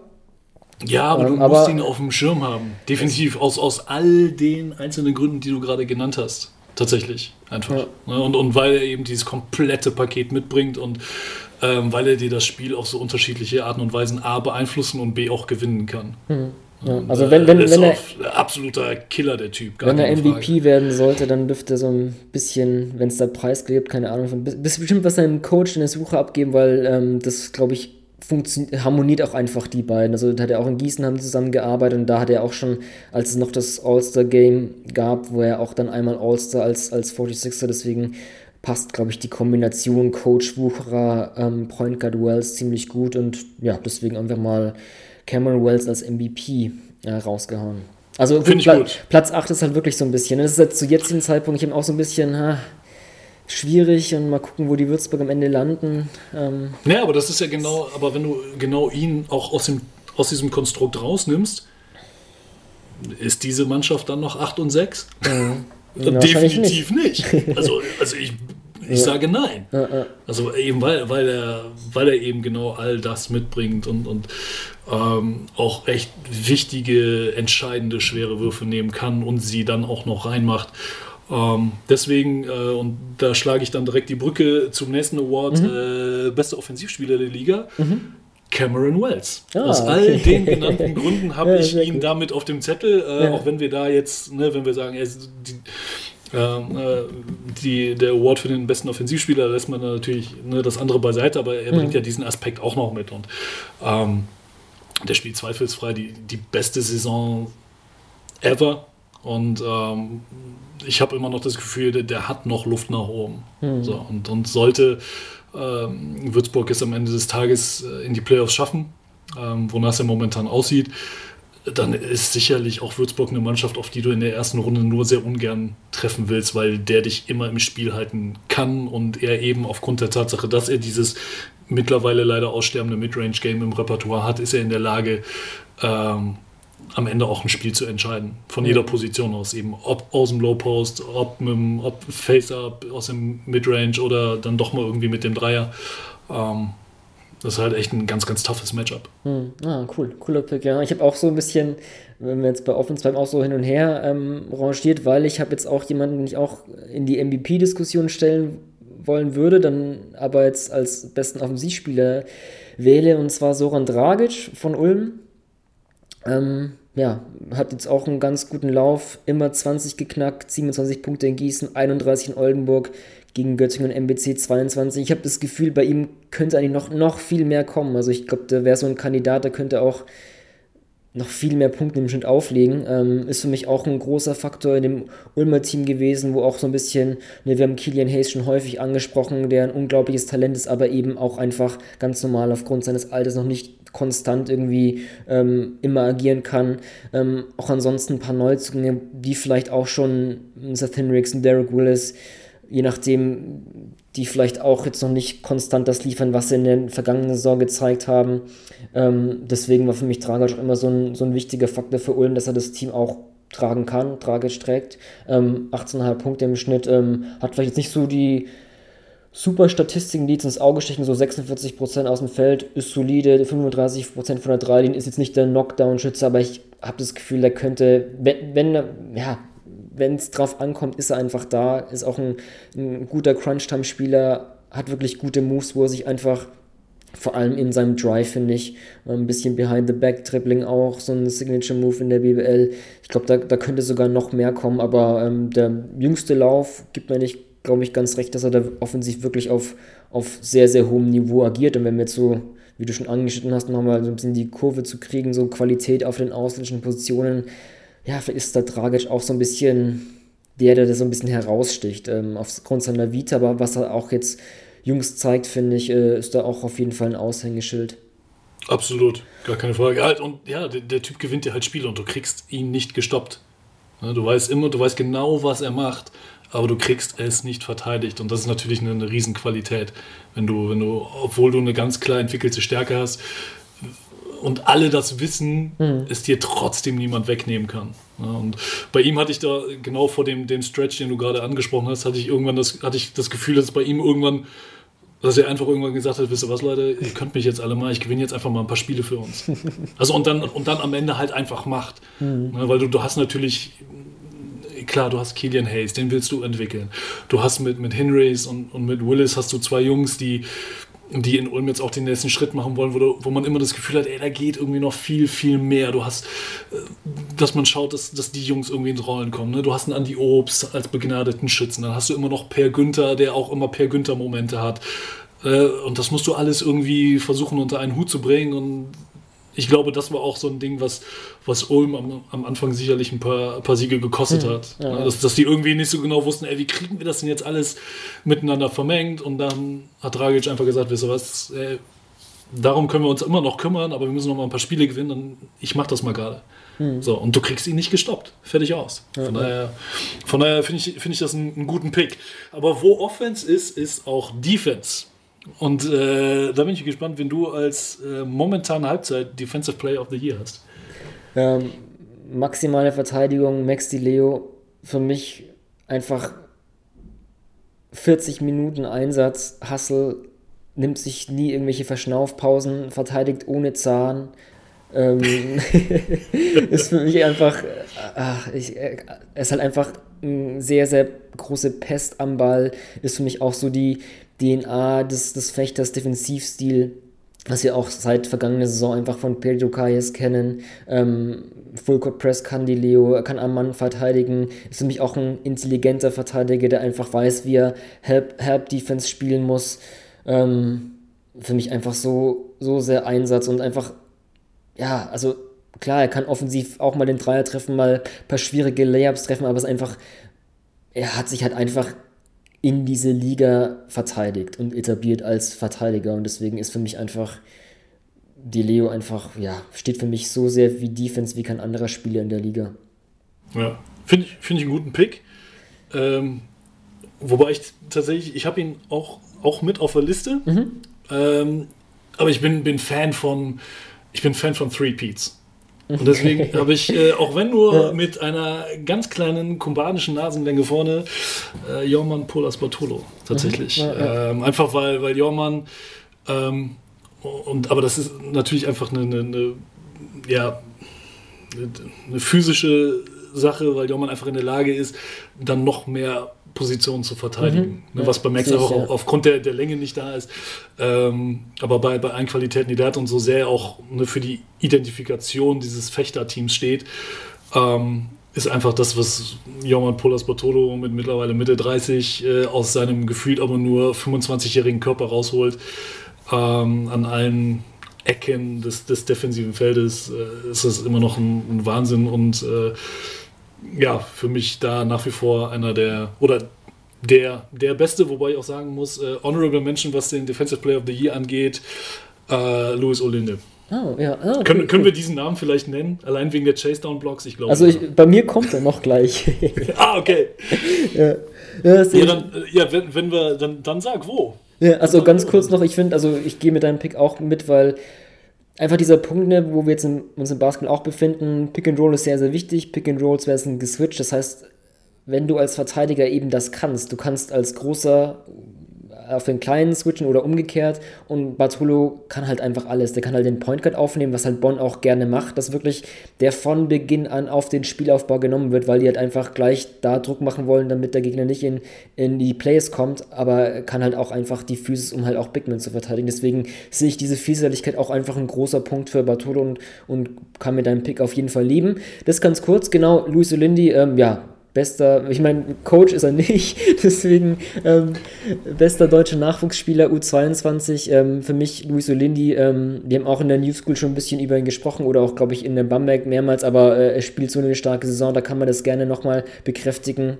Jetzt auch wieder jüngst gegen, gegen die München mit seinen Blocks, drei Stück, glaube ich, Career High eingestellt, hat er, glaube ich, Maudolo ein, zwei Mal ordentlich gerupft. Ähm, ja, Signature Moves, die Chase Blocks, bei ihm auf jeden Fall hat er einfach halt Schnelligkeit und Länge und Timing, um da wirklich defensiv Highlights zu setzen und ich, er kann halt auch einfach ein Spiel defensiv verändern und ähm, ist für mich da Absolut. auch deswegen in Bamberg so ein sehr wichtiger Faktor. Offensiv klar, da kann man mal gucken, also sehr gut an seinem Dreier gearbeitet, vor allem aus den Ecken, finde ich, fühlt er sich ziemlich wohl.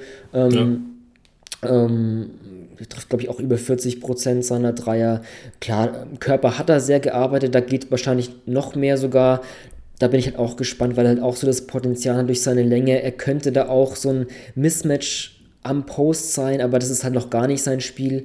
Da bin ich mal gespannt in der Zukunft, ob er sich da so ein bisschen entwickelt, aber er hat einfach sehr, sehr große Schritte gemacht. Ich glaube, auch der Coachingwechsel tat ihm nicht ganz gut in Bamberg. Ich glaube, er hat eine klar definierte Rolle in dieser Saison, was auch ein wichtiger Faktor ist, aber für mich einfach, weil er halt einfach er ist zwar Nachwuchsspieler in dieser Kategorie, aber er agiert halt einfach für mich wie einfach ein gestandener Profi, der einfach in diesem Bamberger Team einfach eine klar, klare Rolle und vor allem eine sehr, sehr wichtige Rolle hat. Und deswegen für mich bester deutscher Nachwuchsspieler. Ja, finde find ich gut. Und vor allem gibt er dieser Mannschaft halt etwas, was sonst niemand aufs Feld bringt. Mhm. Ja, also das, das ist ja auch immer ganz, ganz wichtig. Und äh, was auch ganz schön ist, ist, dass sie ihn oftmals dann auch für das, was er defensiv mitbringt, offensiv wiederum dann belohnen. Also jetzt auch in dem Münchenspiel gab es ja die eine Szene, wo er, wo er hinten den Block hat und dann direkt auch im Gang nach vorne die Außenspur besetzt, mhm. gefüttert wird, dann hast ja, du den stimmt. Dunking, wo du sagst, ey, das sind einfach sieben Sekunden, die, die jeden, die eigentlich jeder Scout muss genau diese Sequenz einfach nur zusammenschnippeln, aus jeder Kameraperspektive zusammentackern, de, seinem GM geben und sagen, Jungs, mein Job für die nächsten zwei Jahre ist getan. Ihr müsst gucken, dass ihr irgendwie an diesen Spieler kommt. Ganz egal, welcher Club du bist. Mhm. Weil, weil das zeigt dir, was für einen Impact der, der Junge haben kann. Und, und dass er, dass er, also das ist, dass er von, von, von Timing über Einsatzbereitschaft, über gute Instinkte, über äh, generelles Basketballverständnis ist ja alles in genau dieser Szene drin gewesen. Also das war, war schon extrem beeindruckend. Mhm. Ähm, tatsächlich dann bei mir, ich hatte Louis auch mit auf der Liste. Aber eben, weil es ja ne, eben der, der, Nachwuchsspieler und das ist ja auch immer so, so ein bisschen angetouched mit Rookie. Mhm, okay. ähm, tatsächlich bin ich dann nicht bei Louis gelandet, auch nicht bei Richard Freudenberg, weil wir eben beide schon, schon kennen, ähm, sondern bin bei Bennett Hund. Hm. Natürlich. Mhm. wir, hatten, wir hatten ihn Anfang, äh, Anfang der Saison ja schon mal. Ähm, bester deutscher U22-Scorer, bester deutscher Assistgeber insgesamt in der Liga. Ähm, hatte, hatte einen sehr, sehr starken Saisonbeginn. Ne, seitdem kennen die Mannschaften ihn ein bisschen besser, haben sich auf ihn eingestellt. Äh, in Göttingen ist ja auch ein bisschen noch was passiert, auch, auch personell. Ähm, weswegen sich das bei ihm auch so, so ein bisschen verändert hat. Und äh, wie gesagt, ne, die, die Gegner stellen sich auch natürlich dementsprechend besser auf ihn ein. Aber trotzdem, ähm, ne, für, für jemanden, der letztes Jahr noch Pro B gespielt hat, auch da schon auf einem sehr hohen Niveau. Und es ist immer die Frage, kriegst du das aufs nächste Level übertragen? Und bei ihm ist die Antwort einfach, einfach ja. Und deswegen mein Pick für den besten deutschen Nachwuchsspieler aktuell Bennett Hund. Hm, ja, finde ich, find ich auch gut, kann ich auch gut mitgehen. Also ich glaube sogar früher, gab es nicht früher sogar den, auch den ähm, Rookie des Jahres Award und der wurde dann zum besten deutschen Nachwuchsspieler. Ich glaube, ja. das war sogar so eine Umstellung. Ja. Deswegen, ja, finde ich das auch ein guter Ansatz. Natürlich, das auf, auf man, du sprichst schon an Olindi, den kennen wir halt schon in Bamberg und so, die wirklich diesen Schritt pro B zu BBL ist bei Hunden natürlich ja, stark gegeben. Ja, kann ich auch mitleben. Ja. Dann, das waren die fünf offiziellen Awards, dann noch als Schluss. Uns als, fehlt als, noch der Coach. Ach, der Coach, Coach, du hast recht, ich will die, die, die Coach. Der Coach. Ja. Der Coach. Nachdem Luis Olinde schon nicht der Coach sein sollte, ja, äh, dann mache ich doch einfach äh, Thomas Isalo zu einem Coach. ähm, ist für mich tatsächlich pff, mit der einfachste Pick gewesen bei mhm. der ganzen Geschichte. Ja. Ähm, ich habe ganz kurz mal auch aufgrund der Tatsache, dass wir jetzt einen Schalter haben, an Coach John Patrick gedacht, der dieses Jahr wieder Geburtstag feiern darf. Endlich mal wieder, alle vier Jahre. ähm, nein, aber was, was Isalo einfach da mit Kreuzheim anstellt, das ist ganz, ganz große Basketballkunst. Ähm, das ist ein toll zusammengestellter Kader. Die haben wahnsinnig viel Zeit und, und Hirnschmalz ins Recruitment gesteckt diesen Sommer und da echt viele tolle Puzzlestücke zusammengesetzt, die ein großartiges Ganzes ergeben. Ähm, deswegen für mich Thomas Isalo Coach des Jahres. Ja, ist eigentlich für mich jetzt auch so ein No-Brainer. Vielleicht habe ich deswegen noch was vergessen, aber ja, vom Fastabsteiger zum Playoff-Heimvorteil-Anwärter, momentan Fünfter, ähm, das ist echt krass. Also, wie du schon ansprichst, vor allem diese gute Rekrutierung, viele Neuzugänge, aber trotzdem von Anfang an so früh geklickt und teilweise für mich so mit das beste Ball-Movement in der Offense, was halt einfach auch dann einfach auch am Coach liegt. Oder wir können auch gerne dann noch sein, sein Bruder Jonas ähm, als, als Coaching gespannt. Ich finde immer so, ja, wenn wir das Coach of the Year vergeben, ich finde, dann muss immer der Coaching-Stab genannt werden, weil es immer eigentlich ja. ähm, eine Zusammenarbeit ist und vielleicht ist es ja auch ja, ganz cool eigentlich, so ein Brüder-Coaching-Du. Ja, auf jeden Fall, ich denke mal, das ist momentan geht da kein Weg am Kreilzimmer Coach vorbei, ja. Ja, es sei denn, ne, du guckst halt nur auf die Tabelle und dann muss man natürlich auch sicherlich ein bisschen an John Patrick mhm. denken, der dieses ja. Jahr einfach wieder dieses Ludwigsburger ähm, ja, System echt auf, ja. auf ein neues Level gehoben hat. Ähm, aber klar, wie, wie, du auch sagtest, eine Kreuzheim vom Fastabsteiger zum, zum jetzt äh, sicher, also gefühlt sicheren Playoff-Anwärter und vielleicht sogar mit Heimvorteil. Äh, du hast du hast Spieler weiterentwickelt, in einem Sebastian Herrera beispielsweise, ähm, ne, in, einem, in, einem, Fabian Black, der, der auch echt eine wichtige Rolle spielt. Ähm, ne, du, du hast tolle Jungs von außen reingebracht, die einfach wunderbar funktionieren und, und auch da, wo man das Gefühl hat, dass die, dass die Teile sich gut ergänzen, beziehungsweise ähm, dass, dass, dass die eigentlich jeder, der aufs Feld geschmissen wird, dir irgendwas geben kann, was ja auch immer wichtig ist. Mhm, ja. Ja. Da du schon Kralsam ansprichst, springe ich gleich über zum unserem jetzt selbst eingeführten Most Improved Player Award und ja, das ist für mich Sebastian Herrera. Ähm, ich glaube, statistisch kann man einfach auch den ähm, Schritt von 4,5 Punkten zu 3,6 Zählern sehen. Ähm, spielt auch mit einem einfachen großen Selbstverständnis, ähm, schießt von außen die Lichter aus, kann aber auch, obwohl er jetzt irgendwie nicht als der überdurchschnittlich athletische Spieler daherkommt, das Pick and Roll sehr gut spielen, ähm, hat da wirklich verschiedene Fakes finden am Start, kann gut abschließen, auch mit Kontakt, ähm, ist für mich auch eine krass positive Überraschung und deswegen ist für mich Herrera auch der meistverbesserte Spieler. Finde ich einen guten Pick. Vor allem hat er auch Bock zu spielen einfach. Ja. Also das, das sieht man in, in jedem bei jedem einzelnen TV-Interview, was er, was er geben muss momentan. Dass die, die, Jungs haben halt einfach Bock und die wissen gefühlt auch immer noch nicht jetzt fast ein halbes Jahr in, oder eine halbe Saison, die gelaufen ist, können die immer noch nicht so richtig begreifen, äh, was da eigentlich gerade passiert in Kreisheim. Das ist schon, das ist schon ziemlich abgefahren. Mhm. Umso abgefahrener ist es, dass ich tatsächlich auch bei Kreisheim gelandet bin, aber nicht bei Sebastian Herrera, sondern okay. bei Dwayne Russell. Ah, ja, okay. Ja. Ähm, der lustigerweise das ist mir aber auch erst aufgefallen, als ich dann nochmal nachgeschlagen habe, tatsächlich gar nicht so krass bessere Zahlen auflegt als letztes Jahr. Also mhm. fast der gleiche Punkteschnitt. Dieses Jahr 2,9 Rebounds, letztes Jahr 2,1. Wo es so ein bisschen deutlicher wird, sind dieses Jahr 6,2 Assists, letztes Jahr 4,2. Ähm, aber bei der, der ist für mich so der, der Inbegriff des vom Rookie zum gestandenen Profi. Wo du, wo du letztes Jahr auch echt Spiele dabei hattest, wo der, wo der echt krasse Aussetzer hatte, die denen manchmal sogar Spiele gekostet haben. Leider Gottes, wo der Junge dir echt leid tun konnte, weil er wollte, aber er konnte es auch vielleicht noch nicht so ein, äh, ein Stück weit nicht besser wo du halt sagst, ey, der ist ein richtiger Leader geworden und du hast so viele tolle Geschichten in diesem Kreilsheim-Team, ne, der ob das ein Herrera ist, ob das ein Jans Bahn ist, ob das jetzt auch mit, mit Mo Stucky äh, dabei ist, äh, Jones, Ford. Du kannst, Im Prinzip kannst du den ganzen Kader rauf und runter beten, aber Russell ist gefühlt der, der Unsung Hero, der den, für mich gefühlt den, den Laden da einfach zusammenhält und, und echt jetzt ein, zu einem richtigen Point Guard geworden ist. Hm, ja. Ja, kann ich auch gut sehen, ja. Also ganz interessant natürlich Herrera und Russell, die beiden Spieler, also von der wirklich großen Rotation, die einzigen, die auch geblieben sind. Ähm, ja. Ja, ja. Sehr gut. Ähm, ja, an euch da draußen auch gerne die Frage, lasst uns wissen, was habt ihr ähm, für Awards? Ähm, geht ihr da mit? Habt ihr andere, andere Spieler, die auf jeden Fall eine Auszeichnung verdient haben? Ähm, lasst es uns wissen. Hm? Jörg, zum und krass, und krass ja? dass wir so quasi insgesamt dreimal äh, Kreiser mit dabei hatten. Ne? Mit, ja. mit Coach und dann Russell Herrera. Ja, ähm, also auf jeden Fall nur ja, ein Indiz für die, für die Cinderella-Story, ähm, die wir dieses Jahr auch wieder sehen. Ja, auf jeden Fall. Ähm, ein Spieler, der nicht genannt wurde, der aber vielleicht auch ähm, Potenzial hat, als einer der besten Verteidiger der Liga vielleicht zu gelten, ist äh, Wladimir Lucic. Ähm, kurzer Mic-Drop, beziehungsweise die Frage, ob es überhaupt einen Mic-Drop gab. Ihr habt es bestimmt mitbekommen, beim Spiel ähm, von Borussia Bamberg gegen den FC Bayern München wurden erstmals in Europa zwei Spieler verkabelt. Ähm, Wired, ähm, man konnte ein bisschen mithören, was eben Wladimir Lucic bei den Bayern und auf Bamberger Seite Elias Harris so während des Spiels ähm, erzählt haben. Jörg, ähm, wie fandest du so innovative Neuerungen oder eher überflüssiges, überflüssiges Gimmick? Wie hast du das, das so gesehen?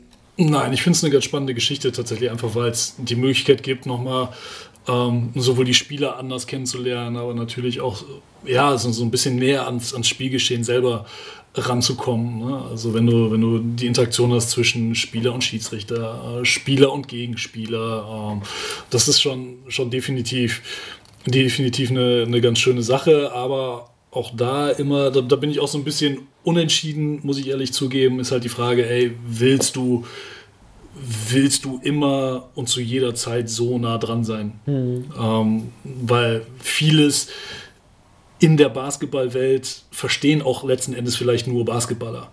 Mhm. Also ich rede jetzt tatsächlich auch von, es gibt ja so Basketball-Sprech. Also du unterhältst dich mit Basketballern, die haben ihre ganz eigene Sprache. Ist genauso bei Fußballern, Handballern, Hockeyspielern, whatever. Mhm. Es, ist, es ist einfach so. Und das ist, glaube ich, für viele auch, kann das ganz schnell fremd wirken oder auch manchmal etwas harsch. Gerade wenn du es halt mit, ne, mit, mit Leuten aus dem ehemaligen Jugoslawien zu tun hast. Bestes Beispiel, die legendäre Obradovic-Auszeit. Ne? Mhm. Ja, ähm, ja, äh, ich habe mich mit einem ehemaligen Europameister unterhalten, der unter ihm gespielt hat, der gesagt hat, ey, weißt du was, ist das toll? Pff, kann man drüber streiten, aber du weißt, was auf dich zukommt und, und du kennst ihn nicht anders. Also das ist, ne, also die, die Frage, also diese, diese auch ein Stück weit ethische Frage stellt sich da dann mhm. irgendwo gar nicht, weil es halt ein Stück weit in gewissen Kulturkreisen einfach dazugehört. Und wie gesagt, das ist, das kann sehr schnell sicherlich sehr fremd wirken, aber im Kern finde ich das einfach, fand ich das ein sehr spannendes, äh, sehr, sehr spannendes Feature.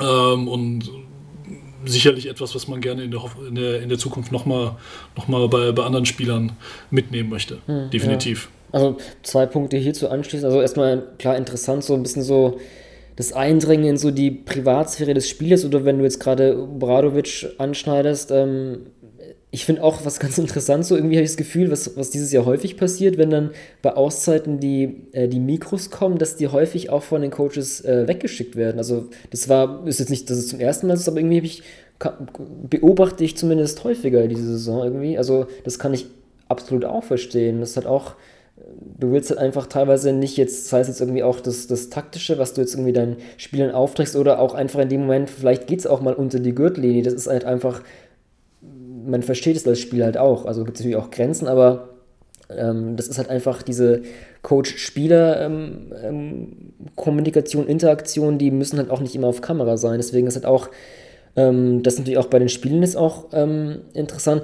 Ich denke halt trotzdem auch, ähm, du wirst ja da trotzdem auch ähm, zum einen erstmal eine Redaktion gehabt haben, die natürlich auch dann sich die Frage gestellt, okay, was wollen wir dann eben senden? Was, was, zum einen das, zum anderen auch, ich denke mal auch, dass von vornherein natürlich von den Teams auch abgeklärt wurde, okay, wenn jetzt irgendwie doch mal äh, irgendwie ein Schimpfwort oder irgendwie ein Mutterwitz kommt, ich glaube jetzt nicht, dass der wirklich gekommen ist oder keine Ahnung, ist ja auch egal, aber dass es halt eben auch eben Sachen gibt, okay, die wollen wir nicht senden. Oder vielleicht war ja auch der, der Pressesprecher auch dann immer, als in, meistens war es in den Viertelpausen, dass die dann kurze Highlights gezeigt haben, saß dann eben auch im, beim Schnitt und hat gesagt, okay, das, nee, das will ich nicht, dass das jetzt gesendet wird. Das, das, das ist ein No-Go. Das ist ja auch ganz legitim und wird wahrscheinlich auch, denke ich mal, so gewesen sein, dass da nicht alles ähm, gesendet wurde, was vielleicht von Seiten Magenta Sport vielleicht gewollt wurde, keine Ahnung. Und auch sowas wie, also ich hätte dann auch mal so, einfach mal so ein bisschen die Top 3 ähm, Wired-Momente nach dem Spiel getwittert. Ist mir dann auch später erst aufgefallen, dass ich irgendwie auch so, ja, vielleicht so, so eine gute Bandbreite hatte, so von wegen, erstmal so ein bisschen das, das Nerdige, so, ne, dann war mal so Defensivrotation und Lucic so zu Schüssti so, okay, ähm, ähm, ich weiß gar nicht mehr das genaue Zitat, aber von wegen, okay, ich bin der letzte Mann und ich bin dann in der Ecke und kann dann rotieren und du bleibst oben. Das ist natürlich aus taktischer Sicht erstmal ganz interessant. Dann so ein Punkt wie, dass Harris dann mit Alex King zusammensteht und er so, Witzel, ja, wir in unserem Alter jetzt auf dem Parkett. Das ist vielleicht dann am Ende doch auch ein bisschen geskriptet gewesen, so wegen, okay, Elias, mach mal was Witziges, wenn du auf dem Feld bist. Und dann auch so dieser Punkt, so, dass, dass Lucic mit dem Schiedsrichter so spricht, um, ähm, you can't allow him to call every call. Das finde ich auch so ein, so ein bisschen psychologische Spiele-Schiedsrichter-Kommunikation interessant, weil von wegen, ne, ihr seid drei Schiedsrichter und du pfeifst jeden Pfiff, oder er, der andere pfeift jeden Pfiff, das kann, kann ja auch nicht sein, du musst auch pfeifen. Das ist auch eigentlich eine, auch eine ganz interessante Ebene. Ähm, ja, das waren so Definitiv, du, darf, du musst halt nur schauen, dass es ähm, dass das auf die Zukunft keinen Einfluss nimmt. Gerade ne, so diese, mhm. diese Interaktion dann mit den Refs. Ähm, was ja echt nochmal so auf so einer ganz eigenen Metaebene auch während des Spiels abläuft. Und das Ja. hast du bei jeder Mannschaft. Bei Natürlich, jedem ja. Team hast du es. Ne?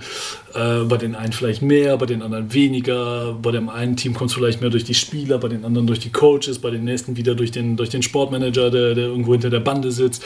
Ähm, na, das, ist ja, das ist ja völlig legitim, aber was du auf jeden Fall verhindern musst, ist, dass das irgendwie negativ dargestellt wird ne? oder dass es äh, negativ wahrgenommen wird, sagen wir es mal so. Ne? Also von daher, wie gesagt, von daher fand ich gerade also auch den Aspekt, den du genannt hast, mit dem, ne, wenn es darum geht, ey, wie kommunizieren die Jungs auf dem Feld und so weiter, ähm, das ist sicherlich wahnsinnig, wahnsinnig interessant und, und ist einfach nochmal eine, eine tolle Möglichkeit, das, das Spiel ein bisschen anders auch zu transportieren und, und verständlicher zu machen, was da passiert. Hm, ja, also man, letztendlich ist es natürlich auch, wenn so eine Idee kommt, auch den Spielern gelegen, ähm, wollen sie das so und die haben das angenommen, da muss man ja auch Respekt zollen oder auch den beiden Teams natürlich. Ähm, auf der anderen Seite gibt es ja auch so Aktionen wie eine, ich glaube in der Euroleague ist es so mit von wegen äh, vor dem Spiel Kabinenansprache, das, also da finde ich halt diese Spieler verkabeln interessanter als diese Kabinenansprache, weil die ist natürlich, die ist ganz klar halt einfach in Anführungszeichen gefaked, da Aus er- eigener Erfahrung heraus kann ich äh, zu 100% unterstreichen, dass die alle gefaked sind. Ja, das ist halt einfach, da wird nichts Interessantes es ist, sagen. Es ist, also. es ist interessant, ne, klar, weil du siehst mal die Kabine, la la la, aber ey, kein Coach stellt sich dahin und, und erzählt, Jungs, wir müssen das Spiel intensiv angehen. Das, ist, ja, das wissen die auch alle selber. Also, da sprichst du über ganz andere Dinge, ne? aber von daher ist das natürlich sehr gescriptet. Ich weiß aber, dass das fürs Fernsehen natürlich sexy ist, ist ja gar keine Frage. Ja, aber deswegen vielleicht abschließend zu sagen, lieber ab und zu Spieler verkabeln, als jetzt durchgängige Kabinenansprachen senden, ähm, die dann noch Ja. weniger Und dann nimmst du, haben. genau, dann nimmst du ein paar ausgewählte, echt interessante Dinge dementsprechend mit rein, die du verwerten kannst. Ähm, das, Hm. das ist, glaube ich, deutlich, deutlich gehaltvoller. Ja, also ich, eine Kategorie Mic Drop, so ein richtiger Mic Drop, so einen knackigen Satz habe ich jetzt nicht, äh, um, um ausklingen zu lassen. Deswegen, Jörg, zum Abschluss nochmal kurz für die Crowd, ähm, ja, ein League Pass-Tipp fürs Wochenende. Was, was legst du den Zuhörern und Zuschauern an- ans Herz? Ähm, wir machen einen langen Samstagabend im Anschluss an unseren Headliner Frankfurt gegen Gießen. 20.30 Uhr im Anschluss direkt Kreilsheim gegen Bamberg. Ganz viele Jungs am Start, äh, über die wir heute auch gesprochen haben. Äh, zwei interessante Teams äh, mit ganz, ganz interessanten Spielphilosophien und das wird definitiv ein, ein guter Basketballabend. Ähm, ich habe, ja, Tag danach, ähm, Sonntag 15 Uhr, Fechter gegen München. Ist die Frage, wackelt der FC Bayern München im, im heimischen Ligabetrieb irgendwann mal, kassieren sie doch mal eine Niederlage? Ähm, vielleicht ist jetzt der Zeitpunkt gekommen. Gegen Fechter haben wir auch in der vergangenen Saison, gab es ja diesen 18-Punkte-Blowout, kann man schon sagen. Vor dem letzten Viertel lag Fechter damals mit 24 in Führung. Ja, vielleicht wiederholt sich das ja. Ähm, Fechter zuletzt am 29.12. gespielt. Die Bayern müssen jetzt, jetzt wo wir aufnehmen, ähm, noch in Belgrad in der Euroleague ran. Maudolosa gegen Bamberg ähm, auch ziemlich erschöpft aus. Bin mal gespannt, ob das vielleicht Fechter in die Karten spielt. Deswegen Fechter gegen München kann man sich anschauen. Hm? Definitiv guter, guter Pick. Sollte man, sollte man sich anziehen. Genau. Gut, das soll es gewesen sein für den ersten Podcast des Jahres. Ähm, wie gesagt, lasst uns uns wissen, auf welche Basketball-Events und Momente ihr euch freut. Ähm, wie sehen eure Awards aus? Ähm, in dem Sinne, auf ein erfolgreiches Jahr 2020. With the ninth pick in the 1998 NBA Draft, Ball ist bei Nowitzki, da muss er hin jetzt. Und verteidigt! Verteidigt jetzt! Es ist schlicht und ergreifend der einzig wahre Hallensport.